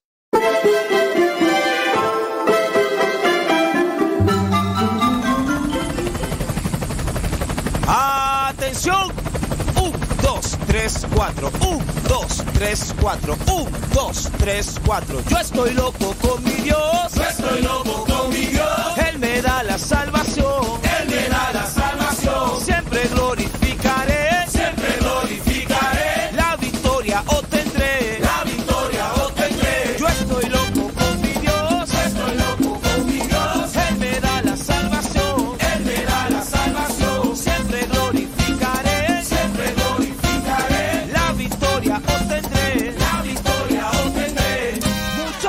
Llaman loco porque vivo enamorado. Muchos me llaman loco porque vivo enamorado. Enamorado de Cristo, de mi Cristo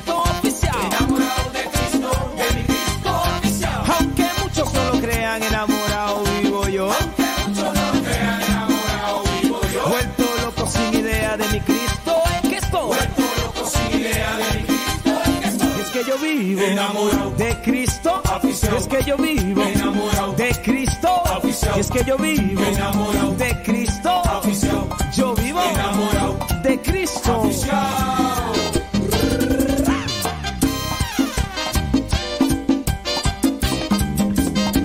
es que vivo enamorado de ti, papá. ¿Sabe quién es? Bueno, bueno. Vámonos. Ya con esto se termina el programa El que madruga. Un, dos, tres, cuatro, cinco, seis. Vámonos. Y en un ratito más regresamos con De todo un poco. Para el católico. Gracias a los que le dieron compartir.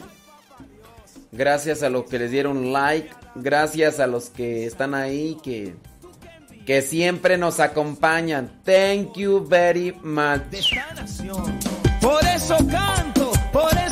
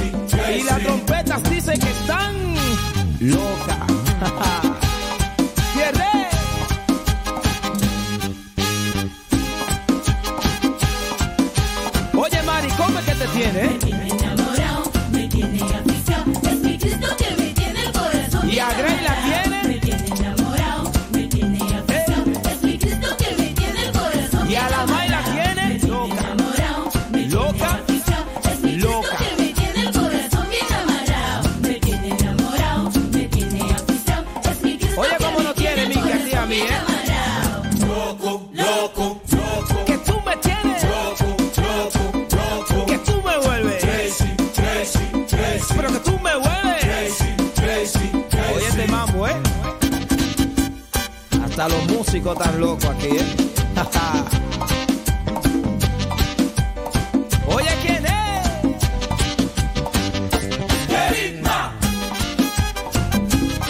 Todo el mundo está loco aquí. Pásese a Radio Cepa, ¿eh?